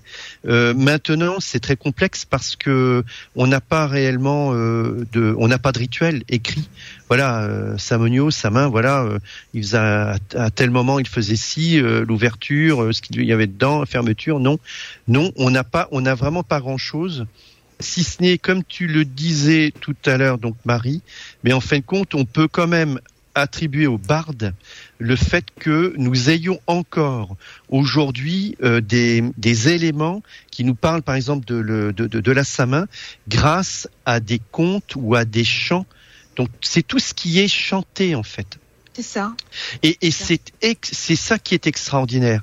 En fait, euh, c'est tout ce qui est chanté, tout ce qui Tout est compté. Et, et, et, et d'ailleurs, les contes euh, comptés, savoir compter, devraient être aujourd'hui euh, enseignés aux, aux enfants, mais à eux d'être conteurs. euh, évidemment euh, à l'école, c'est extrêmement important, extrêmement Le, important. le barde est un, à, à l'époque, c'est le barde est, est un druide. Hein. C'est un Il est druide. niveaux du, du druide. Il est hein. druide. C'est un druide. Il est, Donc, ça il fait est partie conteur, de- il, Ouais, c'est ça. il est, il est aussi, euh, comment est dire, vaste, il euh, transporte il le message par le ouais. chant aussi, la musique. Ouais, ouais, tout à fait. Et c'est ça, en fin de compte, c'est ça que l'on ne, que le, en, en fait, euh, si on savait tous compter, tous chanter, c'est déjà, euh, enfin, chanter peut-être, je sais pas, mais en tout cas compter, mais mais on le fait en fait, mais on, on le fait. euh, Mais bon, c'est euh, très important ce que tu dis, ça me fait penser exactement quand euh, on est euh, on est tout petit et euh, on est très souvent c'est nos, nos grands-parents qui nous gardent ou quoi et ils nous racontent des histoires. Et ces histoires-là, Eh même oui. tout petit, on va les retenir. C'est un truc de, enfin, je sais pas pour vous, mais moi, je, je, re- je me rappelle vraiment jusqu'à la voix. J'entends encore la voix de ma grand-mère. qui Mais oui. Mais tu sais pourquoi? Parce que ça ça. parle à l'inconscient. Il y a C'est des ça. symbioses, c'est rempli de symboles en fait. Alors euh, Oui. d'ambiance, euh, voilà, c'est ça. Ça parle à l'inconscient. C'est pour ça qu'on se souvient. Que C'est comme si on connaissait, c'est pour même ça si que on la se souvient tradition plus. orale, elle est très importante aussi. Et ça, Voilà. il est- voilà, je pense que ça, il l'avait compris, quoi. Oui, oui, oui, c'est Ah, vrai, c'est sûr, you. Mhm, puis, dans les contes vrai. pour enfants, en parlant de, de contes initiatiques, il y a fait tous les contes de ma de la Merlois, qui, donc qui sont très initiatiques aussi, Ah oui. qui voilà, qui ont été tra- tra- transmis également. Et, je, je- et donc les, les contes, ce que je me dis toujours, ce sont des belles histoires, mais euh, on on n'a jamais vraiment cherché à savoir quel est le savoir qui se cachait derrière tout ça. Le, est-ce que il y a le message et au fait le, les, les contes et les chants, tout ça, c'est pour véhiculer un message. Et donc il y a il y a ceux qui véhiculent et puis il y a peut-être aussi ceux qui comprennent la nature du message. Est-ce que vous pensez que que les, les, mêmes personnes qui véhiculent le message arrivent à comprendre la nature. Un exemple, je prends, aïe, pardon, je me suis cogné contre mon micro. Il y a Marie qui nous dit, euh, voilà, qu'on lui a appris donc, euh, elle se souvient cours de, de, tous les contes pour enfants qu'elle a appris donc quand elle était jeune par sa grand-mère, moi aussi, je parie tout, tout le monde d'entre nous. Mais qui s'est déjà posé la question, tiens, dans ces jolies histoires que que me contait ma grand-mère, est-ce que quelque chose se cacherait peut-être entre bah, les lignes pas la de ces même histoires portée quand tu étais petit et quand, et quand tu l'entends. Ah non, mais je parle de maintenant. Je, je parle avec le recul Bah ouais, actuel. Regarde, non, mais même les, les frères Grimm, c'était des initiés, hein, c'est pas Voilà, c'est pour ça- qui, ça que je euh, pense, par oui, exemple. hein. Ah oui. Je sais pas, moi, Oui, quand oui. tu vois même Alice, euh, Alice euh, Ouais. Euh, Lewis Carroll, c'était un initié aussi. Il connaissait les symboles, c'est rempli de, c'est c'est très très, ça parle à l'inconscient. Donc, tout ça, oui. Moi, je sais pas des personnes qui ont écrit ça comme ça au hasard, histoire d'eux. C'est, ils voulaient transmettre un message, ça, c'est simplement par des, des choses peut-être simples, hein, mais non, en fait, c'est Mais pas on a simple toutes ces, tout. ces, ces brimes, même dans nos jeux de cartes. Hein, on Oui, c'est ça, toi. euh, Tout à l'heure Mm. avec euh, le tarot. On a toutes ces bribes hein, toutes, euh, qui, qui nous sont restées et que, que les artistes, bah, encore une fois, alors là c'est pas oral, c'est c'est par les dessins, c'est par l'image, mais euh, ça, ça nous vient de là aussi. Hein. On a toutes ces, euh, toutes ces bribes nous parviennent encore en 2022. Hein.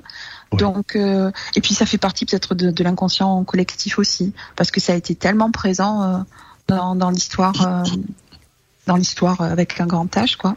Oui, et une des histoires peut-être les, les plus oui. les plus contées par, aux enfants et même aux adultes aussi, et qui transmet un petit peu donc euh, cette essence des druides, cette histoire de Merlin l'Enchanteur, hein, à travers les récits Oui, de voilà, on Merlin. en revient à ça, oui, tout à fait, bien sûr. Il y a, il y a, Oui. il y a beaucoup de, de connaissances là-dedans aussi, et oh, il y a le côté symbolique, mais, mais justement le côté symbolique, quand on parle du terme symbolique, c'est parce qu'il y a quelque chose qui se transmet euh, derrière tout ça. Euh, quand on voyait des hiéroglyphes égyptiens à, à l'époque où on n'avait pas retrouvé la pierre de Rosette, on, on c'était mystérieux, on les comprenait pas, on voyait que des dessins sans plus, et grâce à la pierre de Rosette, on a pu les interpréter. Est-ce qu'on, mais j'ai l'impression qu'il y a beaucoup d'hi- d'histoires donc qui véhiculent des messages comme le faisaient les troubadours, les troubadours à travers des chants et des parades et tout ça, ils transmettaient parfois des, des messages politiques, parfois des messages spirituels ou religieux, mais tout ça euh, dans l'ensemble, le poule profane, ça ressemble à une jolie chanson ou à une petite pièce de théâtre ou un petit conte expliqué sans en comprendre la nature, mais les initiés comprenaient, ça pouvait concerner donc euh, la politique, le roi, quoi que ce soit ou, ou autre chose. Il y avait des messages qui étaient transmis à travers tout ça,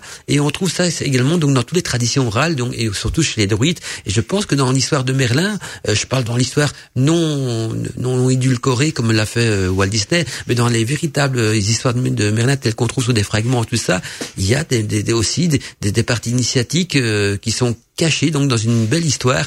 Et c'est ça un petit peu pour comprendre le principe de la tradition orale c'est que ce sont des, ch- des choses qu'on a envie de transmettre à ses enfants. Mais parfois on peut comprendre le sens de ce qu'on transmet. Parfois on le transmet juste en tant qu'histoire. Euh, et, là on il y, y a les initiés et a ceux qui transmettent donc euh, le, le culte comme on trouve dans beaucoup de religions et ceux qui le comprennent et qui le transmettent aussi. Et Michael il avait mis le, le doigt là-dessus Michael c'est ça qui était euh, en disant que beaucoup de contes initiatiques euh, sont des choses qui transmettent un savoir initiatique. Alors de, quelle nature ben ça euh, chacun peut avoir sa petite opinion bien sûr là-dessus. Et les druides également quand j'écoutais un petit peu les les, les, les, les textes que partageait euh, Torque donc euh, en en, en, euh, en lisant donc dans ce, ce fameux livre j'ai oublié le titre du livre d'ailleurs eh ben on sent qu'il y a un autre message derrière tout ça quoi. Donc euh, on peut le prendre à la lettre ce message en même temps il y a quelque chose de, de, de, de beaucoup plus euh, secret. Il y a, il y, a, il y a un savoir derrière tout ça. Et c'est pour ça qu'on trouve souvent des éléments en commun comme les arbres. Et, et quand il parlait donc de d'intestin tout ça qu'on met dans, dans une cuve il y a sûrement eu ça s'est sûrement pas déroulé comme ça parce que il y a le côté symbolique peut se transmettre aussi de manière matérialiste par du sacrifice animal tout ce qu'on veut parce qu'on n'en comprend pas le sens. Mais quel est le sens caché de tout ça? C'est ça le grand le grand mystère que moi je m'interroge en tout Ah cas. oui.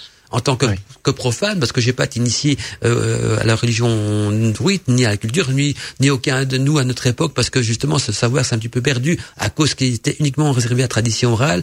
Et puis même si une partie s'est s'est échappée de ça, faut voir qu'est-ce que s'est échappé de ça aussi. Ce sont des brides, ce sont peut-être des, des- des- un savoir uniquement symbolique, mais, je, mais est-ce que le savoir initiatique a suivi la même voie ou s'est perdu? Moi j'ai un peu l'impression que dans les druides modernes, euh, il y a le savoir symbolique, il y a, y a le, y a le savoir euh, des plantes et tout ça, oui, les choses plus matérialistes ont, ont, survécu, mais le, secret même des druides, en faisant un petit peu allusion à ce que Marie me disait euh, hors antenne tantôt, que dans les druides, il y avait quand même des, des, alchimistes aussi, enfin, ils connaissaient des, des, des, des lois de, de l'alchimie et de la matière, que ce, n'est pas que quelqu'un qui, qui soigne qu'avec les plantes, les arbres, tout ça, il y avait toute une métaphysique, toute une cosmologie derrière tout ça. Hein, Marie?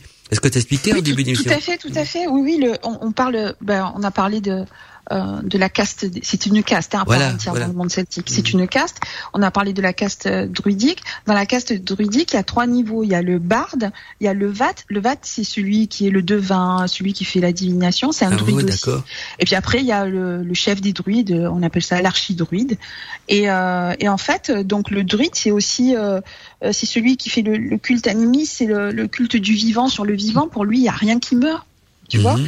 donc c'est euh, il fait des rêves mystiques, il fait euh, le, voyage astral aussi. Il, euh, il enfin, ça, c'est ce qu'on comprend euh, nous 2000 ans plus tard avec les chants qui nous reviennent ou les sagas qui nous sont contés. Donc, il fait aussi des, voyages astro. il reçoit des messages divins. C'est vraiment, quelque chose de particulier, de, de formidable aussi. Hein. C'est vraiment quelque chose de de toucher à ce monde-là, c'est quelque chose, euh, même si ce ne sont que des bribes, c'est très émouvant parce que c'est une, une, une, magie euh, ancienne, très ancienne, sinon la plus ancienne. Oui, oui, euh, ça fait partie, euh, comme elle fait partie de, des traditions orales, c'est euh, des, des, des, magies qui ont, qui ont dû être tenues dans le secret parce que les Romains, parce que plus tard l'évangélisation chrétienne, etc. Donc c'est, moi je trouve ça formidable, quoi.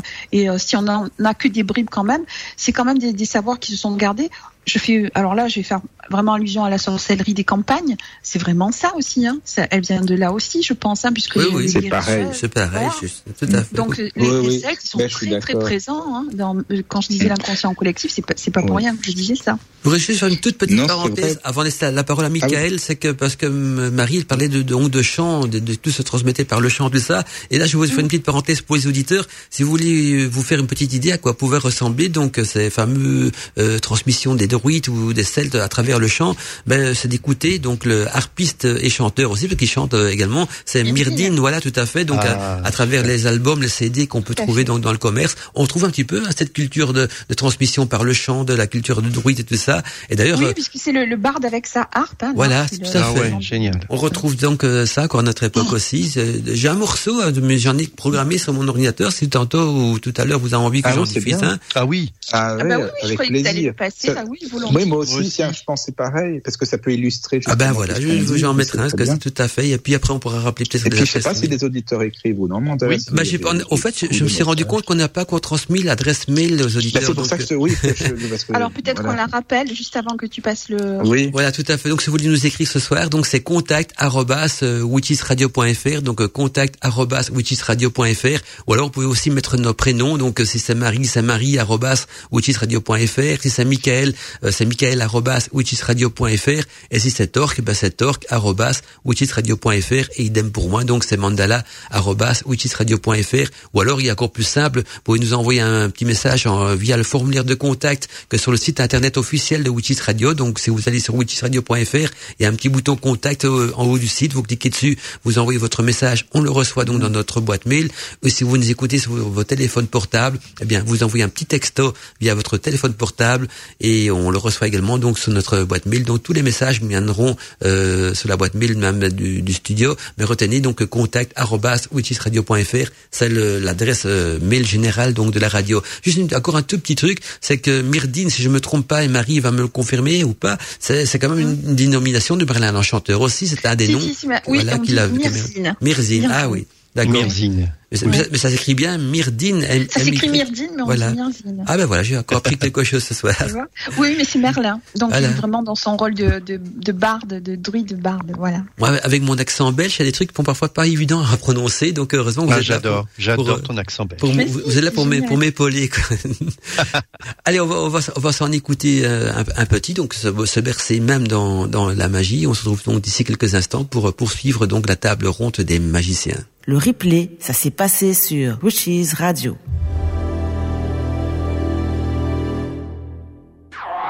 Annonce Witches Radio.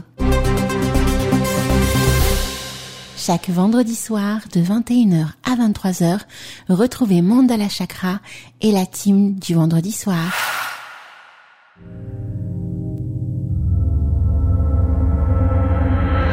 La nuit des magiciens.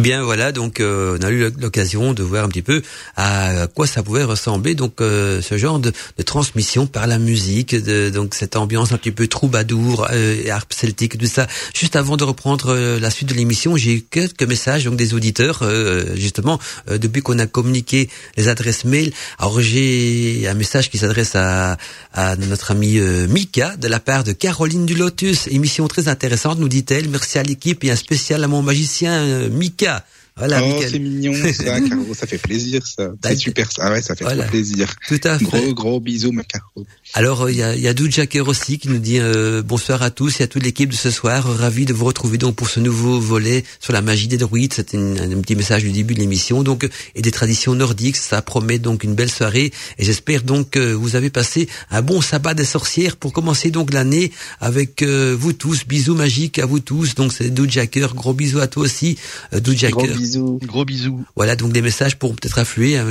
On savait qu'on a oublié de donner un petit peu l'adresse mail au début. C'est bien ça. Voilà, donc n'hésitez pas si vous voulez nous écrire voilà des questions, des témoignages ou un avis à partager, c'est contact donc witchisradio.fr ou retenez aussi donc toutes nos adresses perso, c'est chaque fois notre pseudo ou notre prénom avec euh, witchisradio.fr. Voilà, c'est comme ça, une chose très simple pour comprendre tout. Et je vous redonne la parole parce que j'étais vraiment intéressant comme débat et je vois que Marie, en tout cas, maîtrise absolument bien le sujet.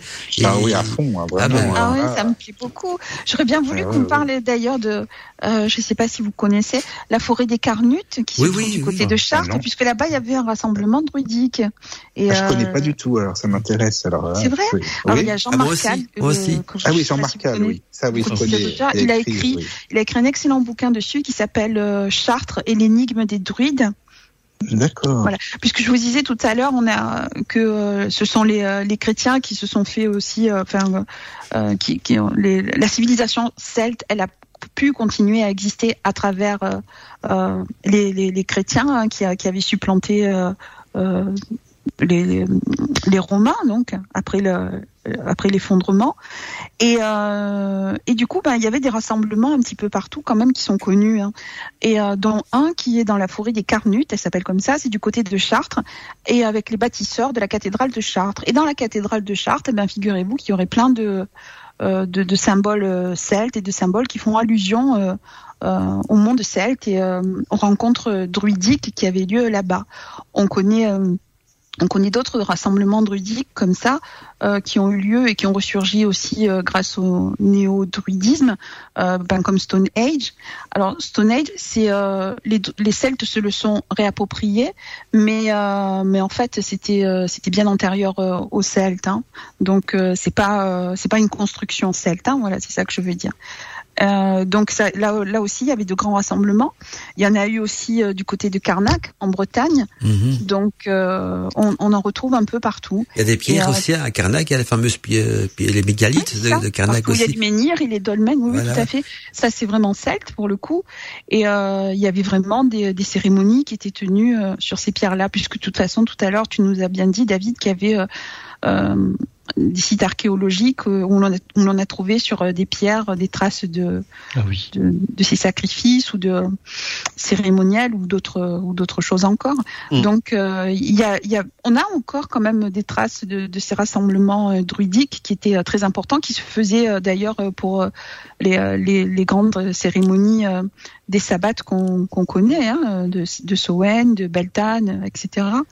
Donc on a encore quand même garder ça euh, en... et puis euh, c'est ça nous est parvenu encore jusqu'à nous. C'est ça que je voulais dire. Tiens Marie, comme tu nous as parlé de la cathédrale de Chartres, il paraît aussi, j'ai entendu dire en tout cas, que toutes les cathédrales, enfin beaucoup de cathédrales ont été construites euh, justement dans des endroits où, où qui étaient des, anciens hein, endroits de culte mm. euh, des druides. Donc il y avait des, des, des dolmens, des menhirs, et ils se sont dit on va construire la cathédrale là. Certains diront euh, c'est pour justement christianiser un petit peu tous ceux qui pratiquent encore cette bah, ancienne religion. Vrai. et bah puis bah d'autres diront peut-être aussi parce que c'est des, endroits qui étaient hautement chargés en énergie tellurique.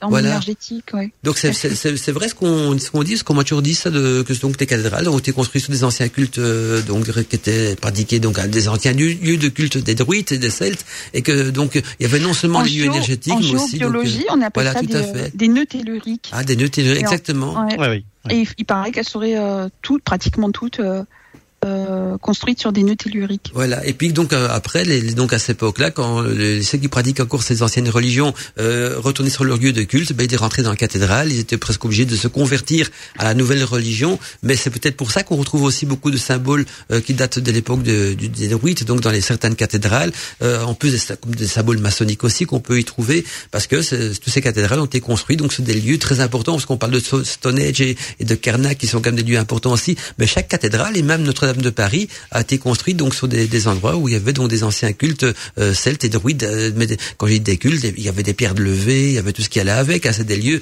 importants donc euh, à cette époque-là pour les druides qui sont ont été remplacés par une cathédrale.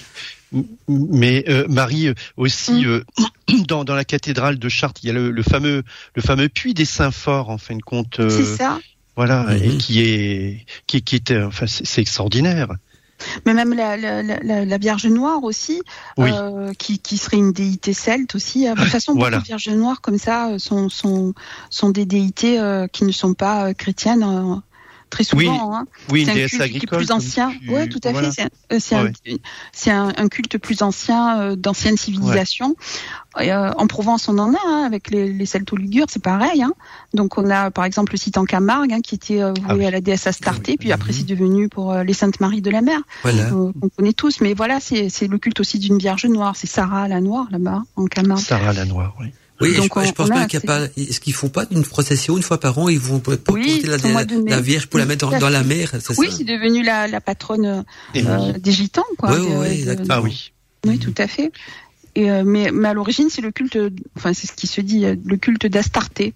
Donc. Euh, tu vois, c'est. C'est là que tu dis que les, les architectes à l'époque, ils connaissaient très très bien tout ce qui est ésotérique, les, les points telluriques et tout. Maintenant, c'est oui, incapable de faire et je ça. Pense que, mais oui, je pense que les druides avaient, les, les, les Celtes hein, avaient cette ah, connaissance-là. Oui. Alors ah, quand, oui. on dit, quand on te les fait passer pour des sauvages, des barbares ça, euh, qui se peignaient en bleu le tout, visage pour, mais c'est non. pas ça du tout. C'est pas qu'ils ne savaient non. pas écrire, ils, mais ils avaient appris euh, l'écriture romaine et grecque comme euh, tout le monde. Ah, oui, c'est ça. Les. Celtes ont continué, mais sauf ils que connaissaient les énergies. Pour eux, c'est autre chose en fait. Voilà, c'est ce dont on parlait tout à l'heure avec les bardes, la tradition orale, la force du verbe sur l'écrit euh, et sur l'inconscient. Hein, tu l'as dit tout à l'heure, Michael aussi, mmh, puisque mmh, avec le conte, euh, voilà oui. ce qui marque, ce qui va rester dans l'inconscient. Je pense qu'ils savaient oui. vraiment faire ça et ils étaient au courant de ça. Hein, bah, C'est-à-dire qu'ils savaient que l'humain est enfin comment dire, on est tous énergie, tout l'univers est énergie et ils savaient oui. très très bien qu'à tel endroit euh, l'être humain serait sensible à telle ou telle force. Enfin, ils connaissaient très bien. Enfin, ça c'est sûr.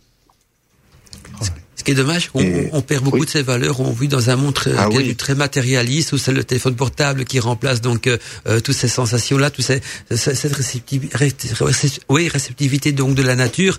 Et donc j'ai l'impression qu'on on, on, on, couvre, on perd un petit peu ce lien qu'on avait de spirituel avec la nature à cause du monde moderne. Alors, évidemment, il y a, il y a des nouveaux courants week-end, païens. Je reviens toujours avec ça, qui essayent de renouer un petit peu ce contact avec la nature. Mais c'est vrai que c'est un petit peu dommage hein, que ce n'est plus enseigné dans les écoles, que que ce sont des valeurs qui se perdent et ça c'est remplacé donc par ce qu'on pourrait qualifier entre guillemets le monde moderne qui n'est pas mieux parce qu'on a l'air d'être plutôt asservi à ce monde moderne. Avant certains diront oui ils sont asservis à des croyances. Non c'était des, des, enseignements initiatiques et spirituels. Mais maintenant on est vraiment asservi à, à, à des technologies comme le smartphone l'ordinateur euh, la voiture tout ça. On a un petit bah peu oui, perdu la, ce contact. la science est passée par là. Voilà. Et ça, et, et ça a coupé spirituel est laissé euh, voilà. Ça a coupé le lien divin que l'homme avait avec hum. la, la, nature et tout ça. J'ai l'impression que, que je ressens en tout cas, l'homme devient lui-même une sorte de machine. Et d'ailleurs, on le voit bien, il commence à construire des robots, tout ça, qui vont peut-être un jour le remplacer. Et on ne sait jamais vers quoi tout ça va aller. Et donc, j'ai l'impression qu'on est, c'est un petit peu comme si on a été déraciné. Non, vous en pensez quoi? Avec le monde moderne dans lequel on vit tous actuellement, ce qu'on, quand j'entends Marie parler, c'est merveilleux, oui, ça fait que, rêver. Bah oui, parce mais... que je pense que c'est la science. L'homme moderne, c'est la science, hein, c'est l'homme mmh. scientifique, c'est l'apprentissage des sciences, c'est l'apprentissage. Mais je pense qu'on a le, le on s'est un peu euh, trop ancré dans la matière. Et on voilà, a, c'est ce que je veux dire. Est devenu trop matérialiste, cartésien, euh, rationaliste, et on a perdu un petit peu cette notion spirituelle, parce que bah oui. Voilà, et donc on est. On s'est se met beaucoup pas en condition. Ouais, c'est ça, parce qu'on s'est beaucoup occupé On de, notre corps physique et, Voilà, euh, et moins de Mm, notre corps. euh, notre Oh, corps. euh, on n'est plus du tout à l'écoute de nous-mêmes, vraiment. Ouais, ouais, mais alors qu'il ne faut Mm. pas oublier que le corps physique, lui, euh, on va revenir à, à notre émission sur la, la, la réincarnation, il, il va finir par mourir, par, par euh, se, dé, se- se dé- dégra- se dégrader et quoi que ce soit. Alors que le corps spirituel, c'est peut-être la partie essentielle de l'homme, c'est ce qui persiste, c'est ce qui, c'est ce qu'il y a de, de plus, de plus fabuleux. Et j'ai l'impression qu'on nourrit plus. euh, avant, en fait, les anciens, ils avaient tendance à c'est c'est trouver la, de la nourriture spirituelle pour nourrir leur corps spirituel. Et maintenant, donc le monde moderne, j'ai l'impression que les humains essaient de trouver donc la, de la nourriture matérialiste pour nourrir leur corps matérialiste. Et là, il y a le côté euh, science, qui la science qui a un bon usage quand c'est dans l'usage, la médecine, tout ça, je suis d'accord. Mais on, on devient fort dépendant de cette science aussi, et au détriment, donc on devient dépendant de- du matérialiste au détriment de notre spiritualité et, et des connaissances métaphysiques qu'on a perdu aussi à travers ce, ce lien qu'on avait, euh, cette connexion avec la nature, avec l'univers et avec euh, le monde de l'invisible. Vous en pensez quoi? Parce que je sais que vous êtes tous une âme de sorcier, de sorcière en vous, et vous êtes des grands passionnés, mais vous devez comme vivre ça. Comment vous arrivez à vivre dans le monde moderne en, en ayant cette passion Alors, dans votre d'abord, On cœur peut pas en discuter avec tout le monde, je pense, Mhm. parce qu'on passe très souvent pour des fous. Donc c'est vrai que ça, on peut pas. Je sais pas. Moi, je, je, quand je connais pas quelqu'un, je vais pas directement lui parler de ça, tu vois. Donc on peut pas. En pour moi, c'est un peu pas tabou, mais on on peut pas en discuter avec tout le monde. C'est, ça fait partie d'une croyance aussi. Donc euh, bon, je respecte ceux qui y croient pas non plus. Hein. Donc euh, c'est pas, c'est pas évident. Mhm. En tout cas pour moi, ça ne l'est pas. Oui, moi je, suis, je, je partage ce que tu dis, Marie. C'est c'est pas simple. Il faut faut vraiment se se trouver en sécurité avec certaines personnes pour pouvoir euh, partager. Et cependant, euh, tu vois, Mandala, tu parlais euh, en effet euh, de, de de personnes qui ne retrouvent plus euh, cet axe là, le le l'axis mundi, notre art tout à fait, intérieur. Tout à fait. Hein, c'est c'est c'est ça, mais en fait c'est c'est se centrer en fin de compte euh, euh, et, et non point se se perdre en bon mais c'est- c'est pas simple en fin de compte c'est l'œuvre peut-être parfois d'une vie et euh, mais c'est complexe. Hein. Mhm. Ouais, ouais, mais, mais, mais, mais, voilà, on, j'ai l'impression qu'on s'égare et, et, et- et qu'on s'égare dans des, parfois même dans des futilités. Je dis pas que la technologie, il faut, faut la renier, non, elle nous, elle nous sert, mais il faut pas qu'elle nous domine. Il faut que qu'elle reste un accessoire comme euh, comme comme n'importe quel outil et, et, aussi que, que c'est pas parce que la technologie évolue qu'on doit couper le lien avec nos, nos racines, même avec la spiritualité. Parce que quand je parle de spiritualité, je parle aussi de réceptivité. Quand, on, quand, quand à l'époque on était capable de reconnaître une plante sa médecine, euh, rien qu'en qu'en, qu'en la regardant, comme un chien peut reconnaître une herbe qui peut le guérir rien qu'en la reniflant. Mais maintenant, c'est, c'est- on a perdu ce, ce- ce savoir-là. Quand on, j'ai l'impression que beaucoup d'auditeurs qui vont découvrir un petit peu donc euh, ce que c'est le druidisme vont, vont se dire tiens c'est quoi? Ça, c'est bizarre, ça c'est très, très très philosophique, très symbolique. Non, c'était comme un monde réel. Faut pas oublier que toute une époque, c'était vraiment des valeurs humaines. C'était, euh, on était ancré Bah, là-dedans. le, c'était... le druide vivait, enfin les Celtes, pardon de te couper, le, les Celtes les druides vivaient avec la nature. Voilà, ça fait partie. Intégrante de leur vie quotidienne. Mhm. Donc pour eux, c'était c'était c'était normal, carré- carrément normal de connaître les plantes, de, ils se savoir se de guérir avec, de savoir. Voilà, c'était naturel Voilà, pour eux, hein, c'était normal. Ça Mhm, faisait partie de leur vie quotidienne. euh, Donc euh, ils, ils se posaient pas de questions. Oui. Euh, le- quand euh, le druide il apprenait aux enfants ben, venez avec moi. Aujourd'hui euh, on peut cueillir des champignons parce qu'il a plu hier. Voilà il apprenait le nom des champignons. Il apprenait comment les cuisiner.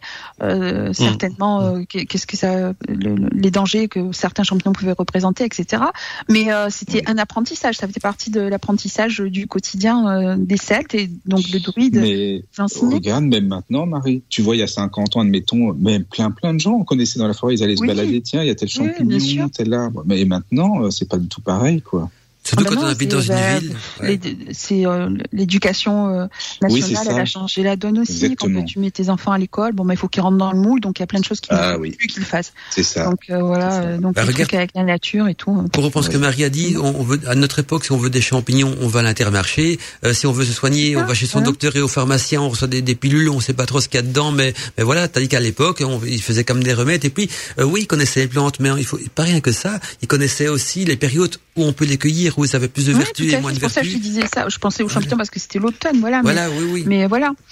Donc, et, et puis la, euh, et la manière de, de les préparer aussi, c'est important. On parle des potions magiques des druides, de Merlin enchanteur, mais euh, ce qu'on appelle des potions magiques, c'était une préparation euh, ancestrale qui permettait justement d'extraire les principes médicaux de, de certaines plantes que récoltaient à une certaine époque et tout ça.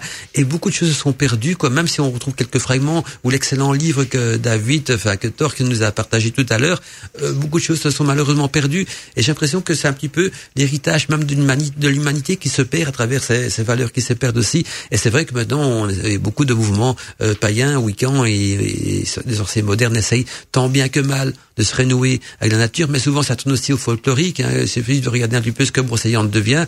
Euh, ça devient plus touristique et folklorique que- que- que- qu'initiatique, à part quelques personnes qui habitent sur place et qui y vivent. Mais, mais quand on y va, c'est plutôt pour visiter. Et puis, euh, j'ai entendu dire aussi qu'on retrouve des, des, des canettes de bière dans la forêt, des trucs comme ça. Oui, c'est un petit peu décevant aussi. Ben voilà, c'était un petit peu euh, pour essayer.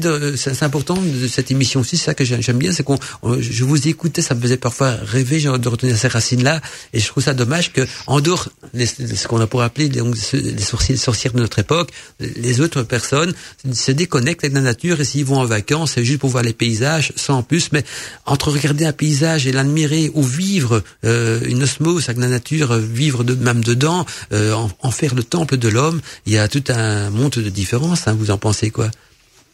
Oui, complètement. Je suis Bah, d'accord. oui, ah, pardon. Excuse-moi, vas-y. Non, non, Non. Je disais, euh, oui, bah là, tu parlais de Brocéliande, Mandala. Bah après, tu sais, euh, c'est bien beau d'y aller. euh, Je trouve ça génial, c'est sûr. Ah oui, oui, si c'est pour, euh, si c'est pour le folklore et tout, et qu'on fait même pas attention à ce qui est autour de nous, c'est pas non plus ce qui, enfin, c'est pas terrible, quoi. Moi, je trouve que c'est bien justement de faire attention à la nature, euh, de, de ressentir même ne serait-ce que les odeurs. Quand tu es dans une forêt, je sais pas, les, les gens font plus attention, euh, ne serait-ce qu'aux odeurs, à ce qu'il y a sous nos pieds quand on marche. C'est important, quoi.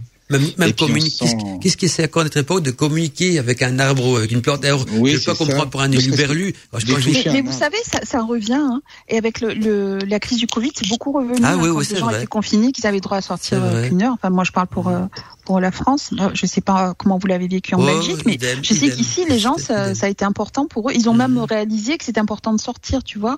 Il y en a, à part euh, métro, boulot, dodo, il y en avait plein qui faisaient ça.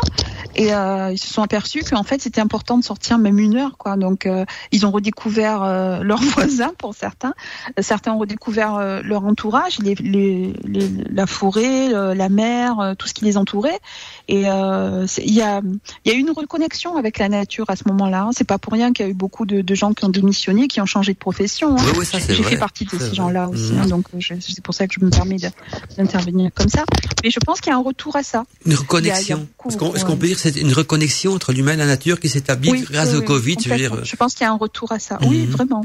Enfin, moi, je, je le perçois comme ça. Je sais pas ce que vous en pensez, vous, mais moi, je l'ai perçu. Oui, oui, je pense aussi. Bah, ça a je- fait réfléchir, enfin, réfléchir. En tout cas, les gens étaient obligés quand même d'être confrontés à ça, puis à eux-mêmes aussi. Donc, euh, la nature, euh, ça rapproche, faut dire ce qui est. C'est quand même pas rien non plus, quoi. Ne serait-ce que de se balader, les gens étaient bien contents parce qu'ils se sont dit, oh, c'est qu'une heure, mais quand même une heure. C'est comme si c'est, ils étaient punis, mais quand même, t'as le droit de sortir pendant une heure. Donc, autant profiter de la nature, c'est sûr. Mhm.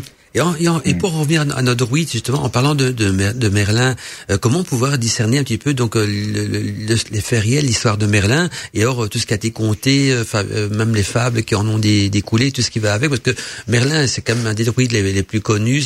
on, on parlait, on l'a surnommé même Merlin l'enchanteur, et pas pour rien. Hein, C'était peut-être le, le magicien des magiciens, et on, on, on en parle beaucoup du- d'une manière folklorique. Tout le monde connaît Merlin, mais, mais qu'est-ce qu'on pourrait dire exactement? Peut-être Marie pourra me répondre, ou, ou, ou Torque, ou même toi, Michael. Qui, qui Bah, était vraiment le personnage de Merlin Oui, moi j'ai une idée là-dessus. Après, je, je laisserai parler Torque aussi. Moi, je pense que Merlin, c'est euh, bon. Au début, c'est Chrétien de Troyes qui euh, qui ramène ça euh, et euh, en éditant plusieurs petits livrets euh, qui parlent Oui, tous des chevaliers de la table ronde. Et du Graal, et du Graal également. du Graal, la quête Mhm. du Graal, bien sûr, qui est très important, et donc qui fait un- une grande saga euh, chrétienne comme ça. Et, euh, et en réalité, ça parle quand même du roi Arthur, qui aurait été euh, un roi. Bon, on ne sait pas trop l'existence, mais cela dit, il y a, y a, ça parle d'Avalon, ça parle de la Bretagne armoricaine. Euh, on Art, c'est ours. On retrouve ces écrits. Du côté de, de Cornouailles dans, un tombeau, donc euh, près euh, de, la petite île qui aurait été celle d'Avalon. Donc euh, ça, ça, parle quand même d'une histoire d'une histoire antérieure au christianisme et ça parle d'une histoire celte, bien entendu. Merlin, c'est un druide, c'est le conseiller du roi, c'est le conseiller spirituel, c'est celui qui a les pouvoirs, c'est celui, c'est l'enchanteur, c'est celui qui le conseille, c'est celui qui enseigne. On retrouve tout ce dont on a parlé, on le retrouve là-dedans. Hein. Exactement, et même sa naissance hein, mystérieuse, à Merlin. Si on regarde un petit peu la manière dont il est né, euh, on dit aussi c'est un croisement entre une, une sorte de, de démon, mais il faut démon et une, voilà, une humaine, ouais. une humaine, tout à fait. Donc même là, euh, est-ce que c'est un côté initiatique dans cette, parce que on va dire oui c'est symbolique, c'est une fable. Non, pas pas forcément, parce que euh, une fable cache un secret, une, une femme transmet un secret. Donc qu'est-ce qu'on peut dire par là quand on, a l'impression que Merlin, il a est à moitié humain, et à moitié divin. Ben même dans la, dans la quête du, si tu vas encore plus loin que ça, au-delà de, du druide et de, du roi Arthur, même dans la quête du Graal, c'est euh, le Graal, c'est c'est le la quête de la connaissance aussi. Hein. Exactement, exactement. Donc on reste toujours dans le même euh, dans le même thème euh, celtique. Enfin, je sais pas Torque, comment toi tu l'interprètes? Ah oui, oui, si, mais ce que vous dites est, est profondément euh, euh, intéressant et, et, et, vraiment. Euh, mais moi, à chaque fois, Merlin me fait penser au, à ces, à ces femmes métamorphosées dont on parle, dont on parlait les Celtes, et on les appelait les grues, G-R-U-E-S. Alors, Merlin est un homme, mais quelque part, son, sa maman, qui, qui est, qui qui s'accouple en fin de compte avec euh, cette espèce de, démon en fin de compte, euh, eh bien, euh, on pourrait presque penser à ce fameux prophète Merlin, quoi, en fait. et, et ces femmes métamorphosées, on les, je crois que dans la dans la tradition, elles passaient aussi pour, par des oiseaux de l'autre monde. Et en fait, euh, ces, oiseaux, eh bien, euh, euh, je crois qu'on peut, on peut en faire, on peut, on, peut dire que Merlin en est presque une, une image. je crois que dans, dans comment, je crois que c'est dans un très très très vieux texte de, de, Tristan d'Oxford au XIIe siècle. Eh bien, on, on déclare Merlin être l'un de ces comment un, de ces oiseaux, euh, euh, je dirais mythiques.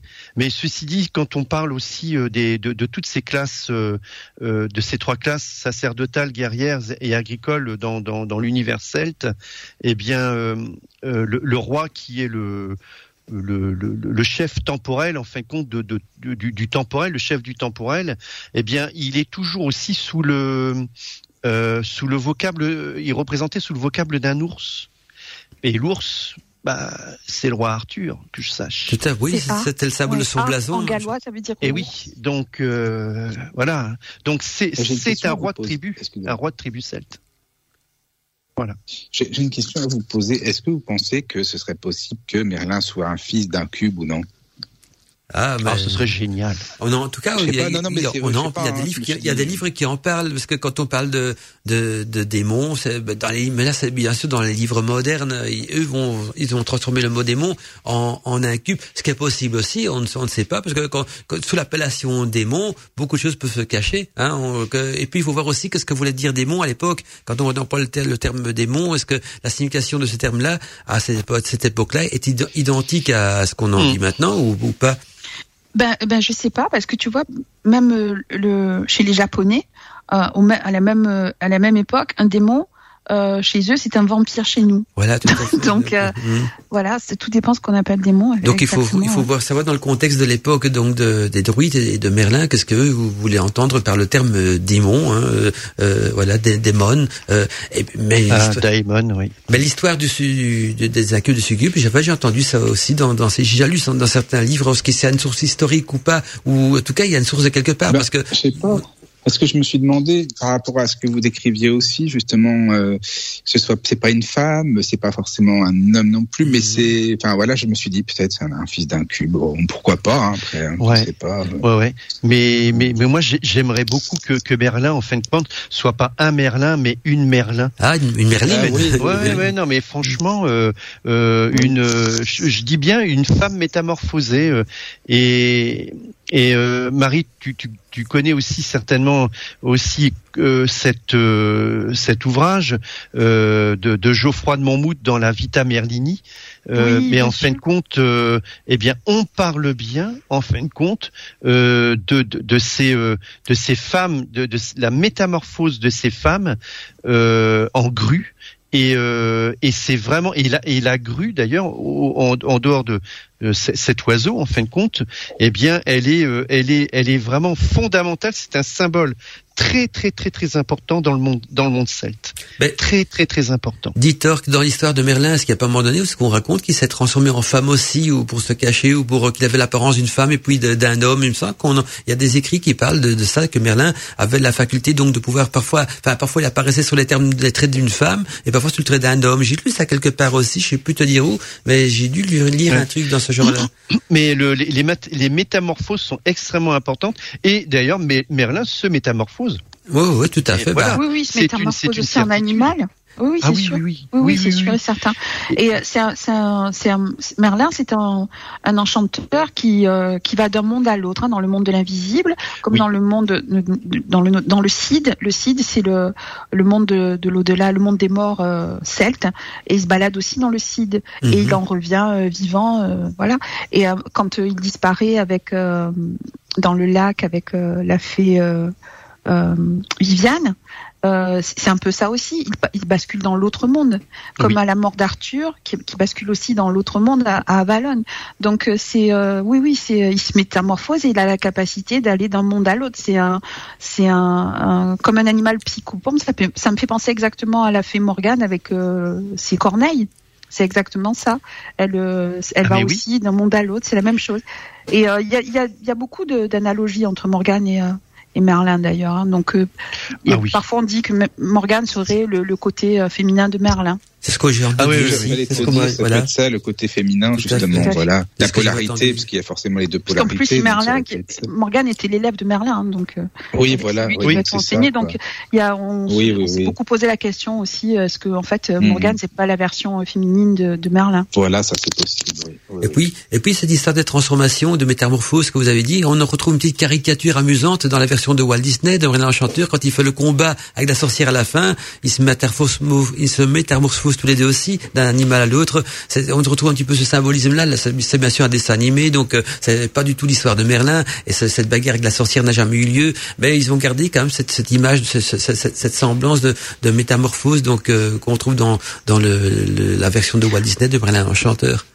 En tout cas, si vous voulez vraiment en savoir plus sur euh, sur Merlin, sur le cycle arthurien, sur tout ça, je vous conseille vraiment de lire euh, les, sagas écrites par euh, Jean Marcal là-dessus.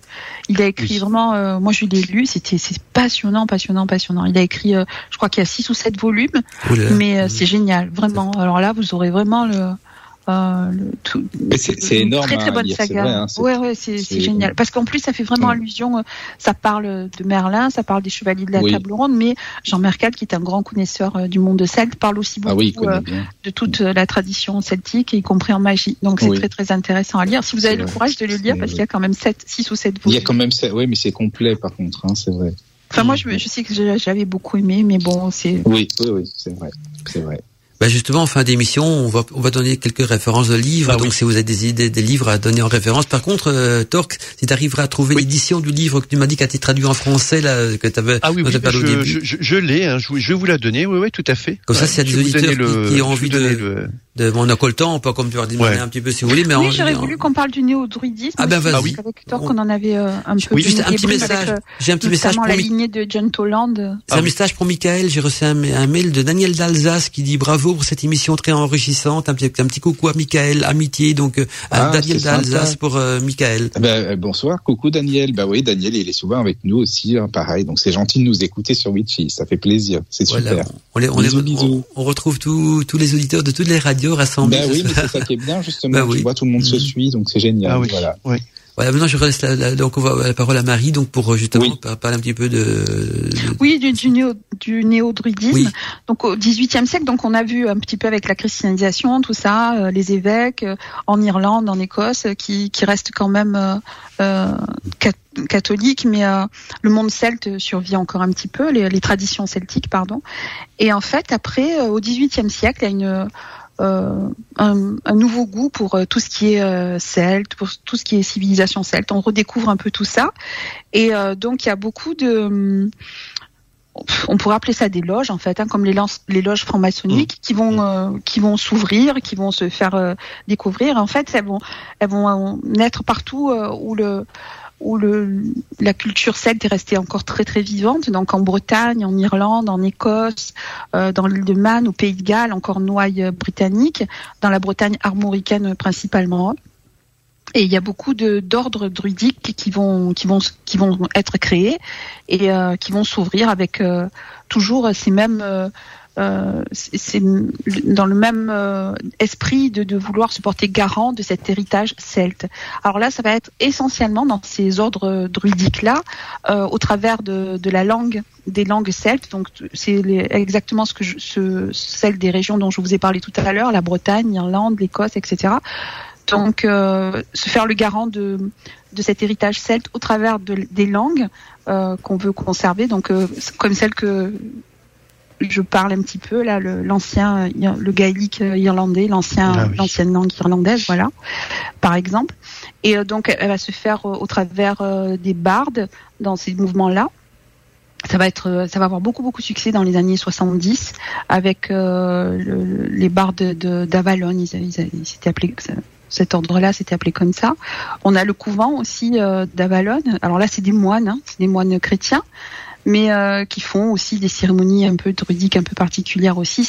Ça représente tout ce que tu disais, Mandala, tout à l'heure, c'est-à-dire là, c'est exactement le cliché euh, du, du druide. Euh, romantique avec la mhm. longue barbe, ah les tenues blanches, on appelle ça les régalias, les tenues blanches ah ou de différentes couleurs selon euh, la loge à laquelle tu appartiens. On, reproduit exactement les mêmes cérémonies que le calendrier Wiccan qu'on connaît, le calendrier agricole celtique, donc les, les sabbats de Sam, de Samsoen, de Beltane, etc. Et on, on, retransmet tous ces héritages-là, en fait, tout ce dont on a parlé tout à l'heure, au travers de ces grandes loges euh, qui existe encore, hein, puisque à savoir qu'il y a quand même des personnages illustres qui sont passés euh, dans ces loges-là, là, ne serait-ce que pour la loge euh, la Gorde 7 britannique, où il y a eu quand même Elisabeth II qui, qui a été qui était druide, qui a été druide là-bas aussi. Donc il y a mhm. Winston Churchill aussi qui, ah qui était druide de cet ordre-là. Oui, ça s'appelle la, la Gorde 7 britannique. Ah oui, oui, oui. Donc, vous voyez, il y a encore des, des, loges et puis des grands rassemblements qui se font dans les mêmes lieux euh, dont on a parlé tout à l'heure. Hein. Donc, qui se font sur euh, Stonehenge, qui se font euh, à Karnak, qui se font en Cornouailles, euh, qui se font, bah, je l'ai dit, c'est Stonehenge, qui se font en Galicie aussi, j'avais oublié, la Galicie où il y avait des Celtes aussi, en Espagne. Donc voilà, c'est euh, vrai, j'avais oublié cette euh, région-là. Donc vous voyez, ça, existe encore. Ce néo-druidisme-là, euh, il est empreint de, tout ça, de tout ce paganisme, de toutes euh, ces cérémonies, de tous ces sabbats et de toute cette tradition orale qui est conservée au travers encore des sagas et des, et, des chants qui sont qui sont repris. Il y a des rites très particuliers pour être initié dans, dans ces loges-là. Et euh, ça ressemble beaucoup, beaucoup aux loges maçonniques. La différence, c'est que la loge maçonnique, elle fait aussi de la politique. Et les druides, c'est plus dans une les, les, loges druidiques qui existent aujourd'hui, c'est plus dans un esprit euh, culturel. Oui, oui, oui, tout à fait. Et tu, sais, je crois, je pense même, je sais pas si c'est en relation avec les druides, mais quand même, du côté de l'Ardèche, on a retrouvé des menhirs aussi, donc ça peut, je pense que le culte pourrait s'étendre jusque-là, parce que je sais que dans la, quand été en vacances en Ardèche, il y avait tout un endroit avec des mégalithes aussi, en tout cas, des dolmens et des menhirs, et je n'ai pas eu l'occasion d'avoir un historien qui pouvait m'expliquer un petit peu plus sur le sujet, mais pourtant, l'Ardèche est quand même dans le sud de la France. Est-ce qu'il y a beaucoup de coins, justement, en France, où on retrouve des mégalithes qui rassemblent des cultes de, de païens euh, lors des solstices d'été et d'hiver. Ça vous dit Oui, on en a ici aussi. Hein. On en a en Provence aussi. Hein. Moi, j'en ai euh, à Draguignan. Il y a une pierre à fée. On appelle ça la pierre à fée. Mhm. Euh, il y en a ici aussi. Oui, oui, il y en a quelques-uns, bien sûr. Il y avait des des, euh, des celtolugures ici aussi. Hein. Oui, oui, tout à fait. Parce qu'on parle tout de Stronech, mais par chez nous, il y a sûrement des, des endroits peut-être aussi énergétiques et importants, peut-être moins connus ou moins touristiques, mais ça va exister par chez nous aussi. On parle beaucoup de la Bretagne. Voilà. On parle beaucoup de la Bretagne. De, Comme Carnac. De, hein, Carnac. Bah, Carnac, voilà, c'est ça, voilà, c'est ça. Je dis ça parce que je parie beaucoup d'auditeurs ne connaissent pas Karnak et pourtant ce Kamalou a haut le lieu énergétique et puis il y a tout un aliment de pierre. Il y a une partie qui a été détruite, c'était beaucoup plus grand que ça avant, c'est plutôt qu'un vestige. Mais il n'y a pas que par là-bas. Je pense que dans beaucoup d'endroits en France, il y en a quelques-uns en Belgique aussi, on trouve encore des, des vestiges de mégalithiques et de, de pierre et tout ça qui étaient ah donc ou parfois des cultes nérovingiens, mais aussi de celtiques, druides et tout ce qui touche autour.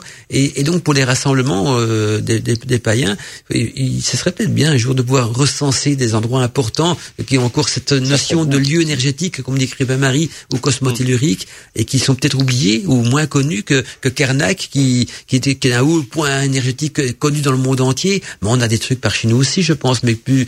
Euh, en général, tu as souvent des, des, points d'eau, tu as souvent des gouffres, as souvent, voilà, c'est souvent près des, des, des, des points d'eau, des cascades, euh, ou des grands fleuves, ou euh, tu as souvent des gouffres, des grottes aussi, euh, des, des, les montagnes, bien sûr. Donc c'est souvent dans ces lieux-là, en géobiologie, euh, c'est, ils sont connus. Hein, ces oh oui, ils connaissent tout ça, ça c'est sûr. T'as raison, il faudrait demander à un bon géobiologue, il saurait, ça c'est Oui, sûr. comme la, la, en France. En Provence, on a par exemple euh, la, la, la, grotte de Marie-Madeleine euh, ah, Saint-Maximin. Wow. Voilà. Saint-Maximin, la Qui est un, un haut lieu énergétique aussi, tu ouais, vois. Ouais, Marie-Madeleine, il y a des pèlerinages même qui s'effectuent euh, oui, à ce niveau-là. Oui, oui, mais, mais, ça rejoint un peu ce que tu disais tout à l'heure. C'est euh, les cathédrales, elles, elles, sont construites sur des nœuds telluriques. Voilà, enfin, c'est un savoir qui s'est perdu, mais euh, ou alors c'est un savoir inconscient parce que bon on a mais, continué à perpétrer des, des trucs même euh, les radiesthésistes ils le sentent bien avec le oui, pendule oui le, bien sûr avec la le, avec la baguette.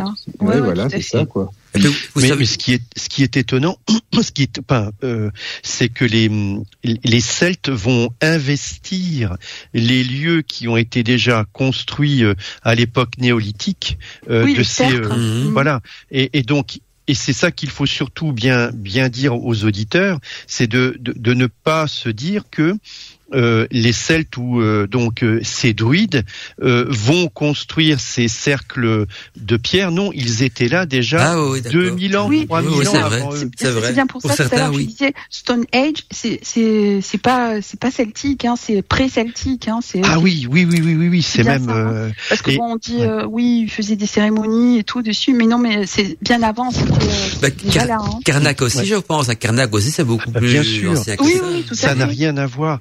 Et, et, et Astérix Obélix, euh, voilà notre euh, notre bande dessinée euh, nationale. eh bien, non. Enfin, il faut il faut pas il faut pas faire de il faut pas mélanger les genres. Mais par contre, j'aimerais aussi quand même revenir sur un personnage. On parle du néo-druidisme.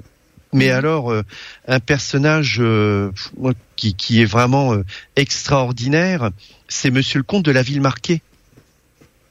Le comte de la ville marquée, c'est lui euh, qui, euh, au XIXe siècle, va apporter par le biais donc du bardisme et en France, euh, d'Angleterre vers la France, eh bien, ce, ce premier mouvement, je dirais, néo-druidique. Et, euh, et ça, c'est euh, c'est vraiment extraordinaire parce qu'il va.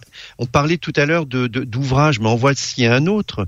Il est auteur du fameux, alors je vais peut-être mal le dire, mais du Barzaz Braise, qui est qui est ce fameux recueil de chants populaires bretons qui va euh, sur le plan du bardisme, eh bien, lancer la cette philosophie, je sais pas, ou spiritualité donc euh, né, euh, néo-druidique, enfin, je dirais en, en Petite-Bretagne et qui va euh, voilà, mais euh, la, la, ville marquée, c'est il faut vraiment lire le Barzaz Braise, c'est fondamental. Mmh.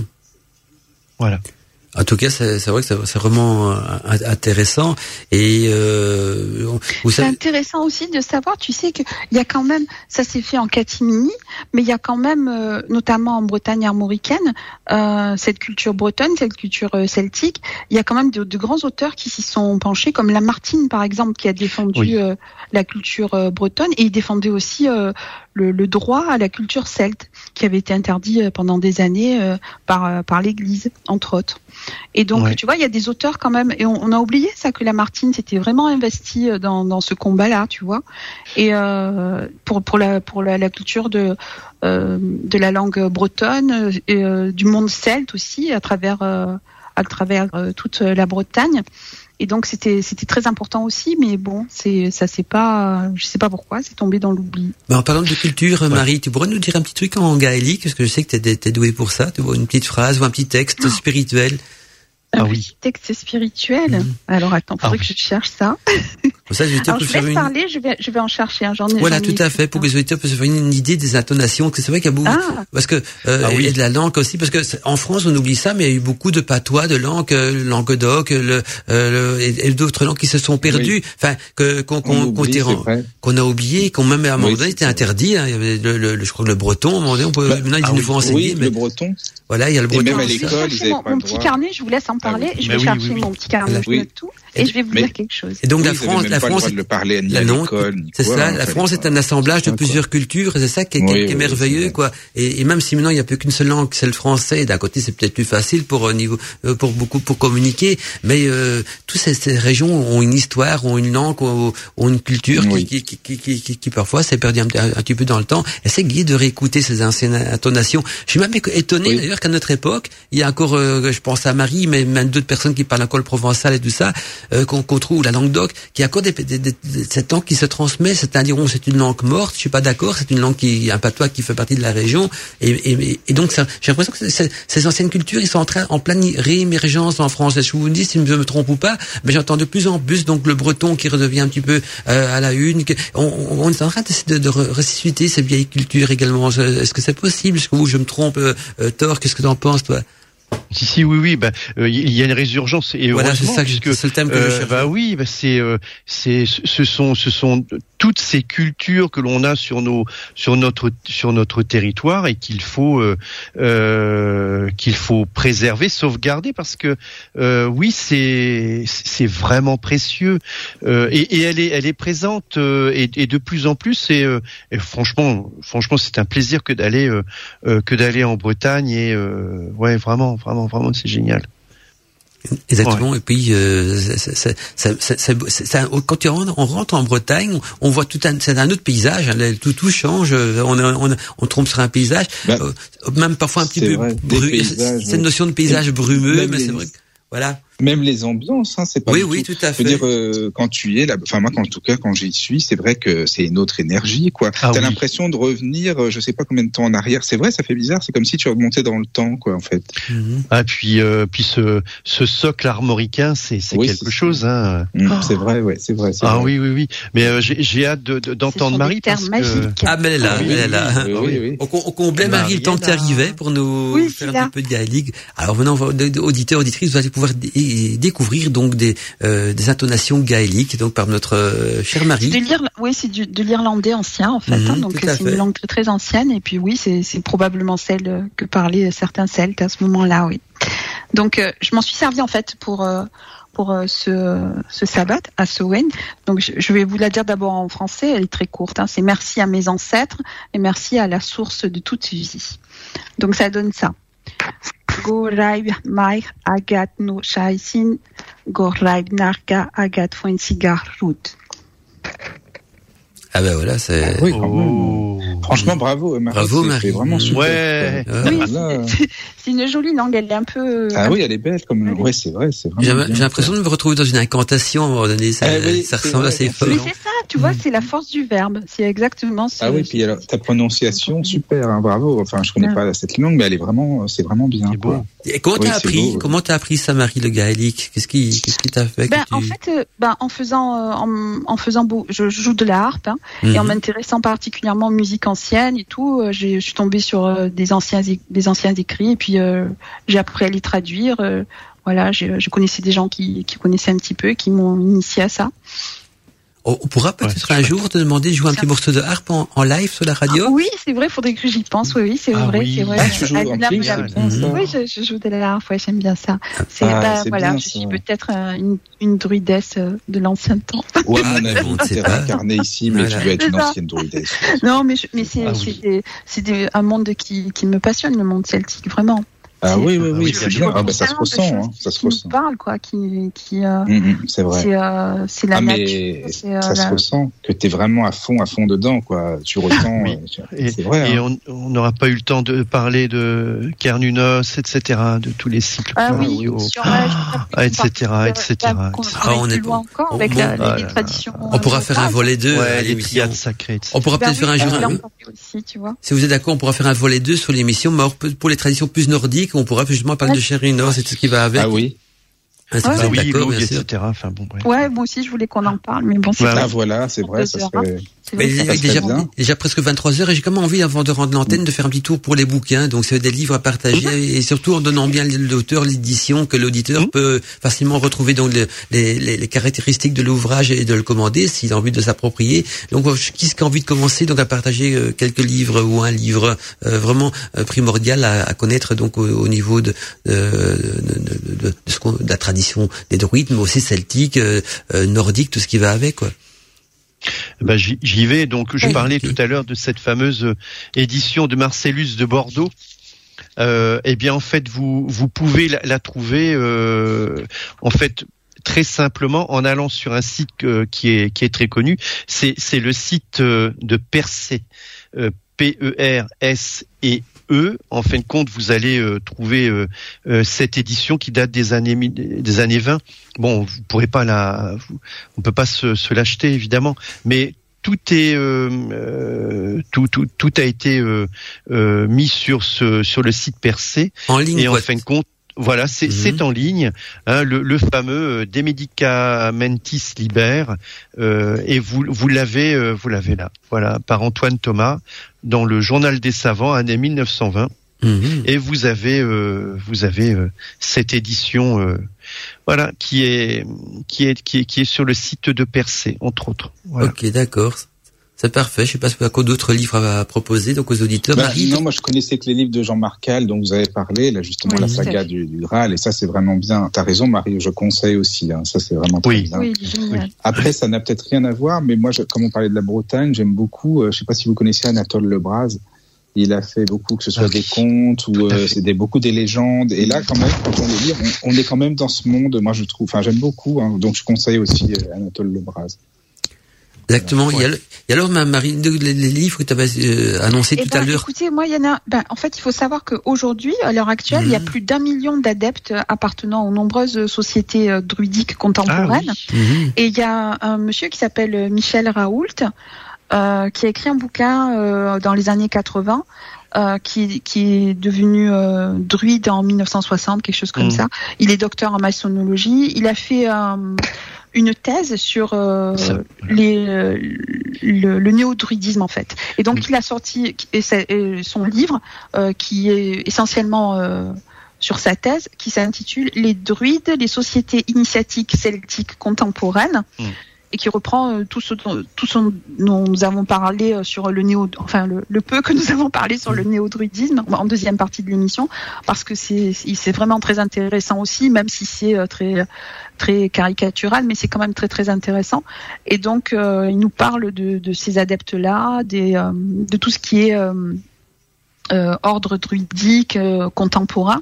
Et donc c'est très intéressant. Il nous parle des rites initiatiques, il nous parle de des noms bien sûr, et il nous, il nous c'est- c'est c'est un très très beau, une très belle thèse qui est faite là-dessus. Ah oui, oui, oui, c'est super intéressant. C'est les druides, la euh, société ini- initiatique celtique contemporaine. On trouve très très peu de livres qui parlent des druides hein, quand même. Ah oui, oui, Et c'est. Michel Raoult qui a écrit ça.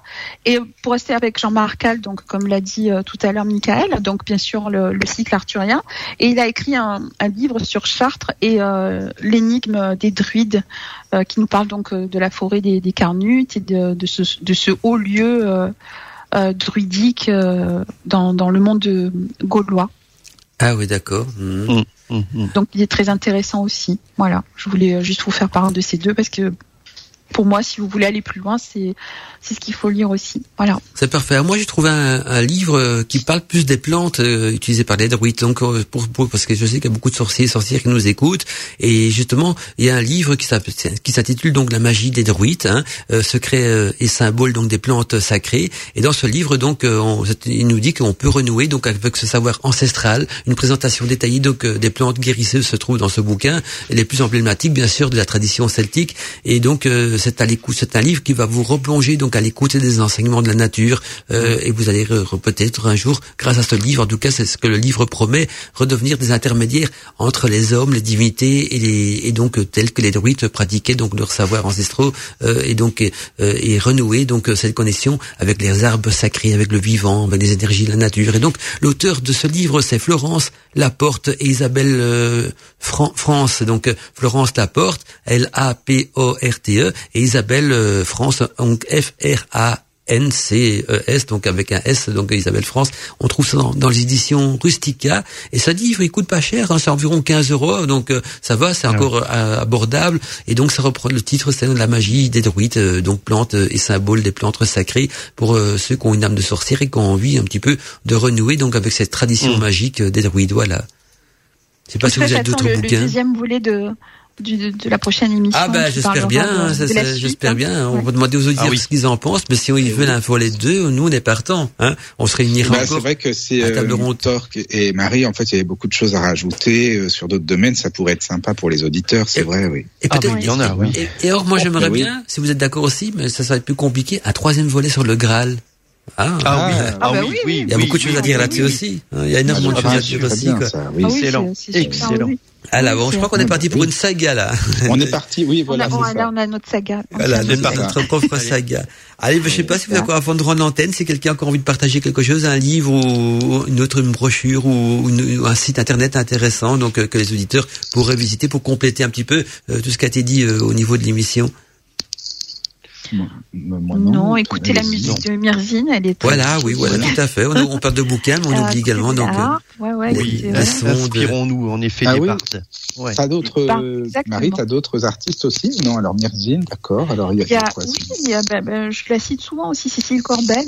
Ah oui, Ah oui, oui, tout à fait. Moi j'aime bien. Alors il y a aussi F, F participe tous les ans au- avec Mirzine aussi au, Ah oui. au Oui. Festival interceltique euh, de Lorient. Exactement. souvent là-bas. Et, Et- puis bien sûr, il y a le grand Alan Stivell. Ah, Ah bien, sûr. Bah ça oui. Alan. Stivell, bien sûr. Et, Et- puis, et puis no- notre cher ami euh, et, et frère Brandu, voilà. Ah oui, oui, À d'accord. qui je fais une énorme bise. Et puis, et puis il y a une, une harpiste très célèbre également, enfin que dans, dans, le, dans ce milieu-là, c'est F Magdalene, donc on la diffuse parfois aussi en radio. Elle, elle, elle est harpiste. Ah, et- les Canadiennes, elle, je crois. Ah ben, elle habite en tout cas, elle donne des cours à Paris, elle donne des cours de harpe à Paris et Wow. elle est spécialisée donc euh, un petit peu dans de harpe celtique, hein, bien d'accord, elle est spécialisée Oui, oui, un petit peu dans, dans toutes ces histoires-là aussi. Donc euh, il y a peut-être une deuxième F, F Magdalene qui est canadienne aussi, qui, qui donne des cours d'harpe, mais voilà donc maintenant est-ce que c'est son nom ou son pseudo, je ne sais pas. Donc euh, je sais que ça fait appeler donc F Magdalene, mais ça- c'est peut-être un pseudo aussi, je ne sais pas vous en dire F, plus. tu dis, excuse-moi Mandela, c'est comment F Et euh, F Magdalene. Donc euh, j'ai même un, co- Magdalene. je je, je, je dois avoir un, euh, quelques CD d'elle dans dans mes archives. Je vais essayer de, la- de les retrouver parce que euh, on les passait souvent euh, à l'époque d'A- d'Arcadie. Je Non, sais si qu'ils ont vous êtes fan de la musique euh, irlandaise, des gigs irlandaises et tout, il y a un groupe qui est français. Hein. Oui. Euh, il y a quelques Bretons dans le groupe, mais euh, c'est français, c'est pas du tout irlandais. Ils font beaucoup de gigs irlandaises. Ça s'appelle les Laps Dance. Euh, allez voir sur YouTube, sur euh, Spotify, Ah. vous verrez, c'est très Attends, comment tu dynamique. dis? Labs avec un L Dance. Ouais, la. L, L comme euh, Laurence. Oui. Oui. Et euh, c'est très joli ce qu'ils font, franchement. C'est c'est- c'est très dynamique. C'est des gigs irlandaises, donc euh, Ah, bah, on entend les danseurs ça. avec euh, les claquettes Ah ouais, euh, c'est bien spéciales.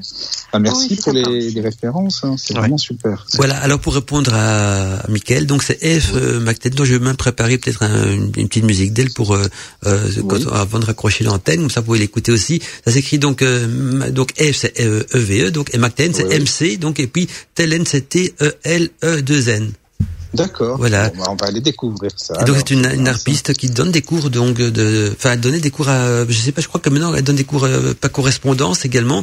Euh, elle a donné des Mmh. cours d'art par Paris, mais je crois qu'elle elle a déménagé, elle est plus dans le coin. Ben, elle est quand même réputée aussi au même titre que Mitrim et, tout- et, et tous les autres. Mais voilà, c'est surtout un professeur de harpe celtique, mais euh, par correspondance. Donc, si vous voulez suivre des cours sur Skype, à une époque en tout cas, et elle donne, Ah, dispensait oui. également donc des cours euh, de harpe celtique sur Skype.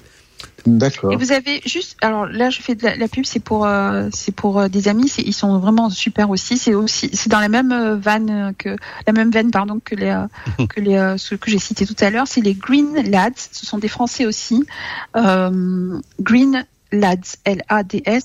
Ils sont Mhm. vraiment, euh, c'est vraiment des Ah. gigs irlandais. C'est vraiment très très joli aussi. Et tu peux les trouver aussi. euh, Alors sur Spotify, sur YouTube, ils Ah ont oui, une page sur. Facebook, Green Lads. Vous verrez, c'est très ah bah, joli. Ils sont vraiment À découvrir alors. Vous êtes Super. dépaysés euh, d'un coup. D'accord. Ben voilà.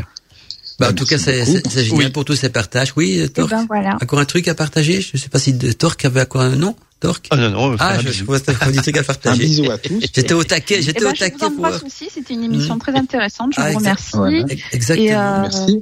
Merci Oui. pour vos interventions aussi. Merci à tous. Voilà. Merci beaucoup, c'est super sympa, vraiment. Bisous à tous les witches. Un Voilà. gros bisou. Et puis maintenant que l'émission est finie. Maintenant que l'émission est finie, on va pouvoir servir le vin à la table ronde des magiciens. Donc euh, le, Ah, le vin va pouvoir couler à flot. Il coule à flot. Il coule à flot et je remets en même temps une petite bûche dans le feu parce qu'on va fêter ça. En tout cas, merci pour votre présence. C'était vraiment une chouette émission. Merci aux auditeurs aussi d'être fidèles euh, à la nuit des magiciens. À très bientôt. À très bientôt. Torque, À bientôt. Marie. Bisous à tous. Bisous, bisous. À bientôt. Oui. Oui. La nuit. L'univers secret et initiatique de la sorcellerie, c'est sur Witches Radio.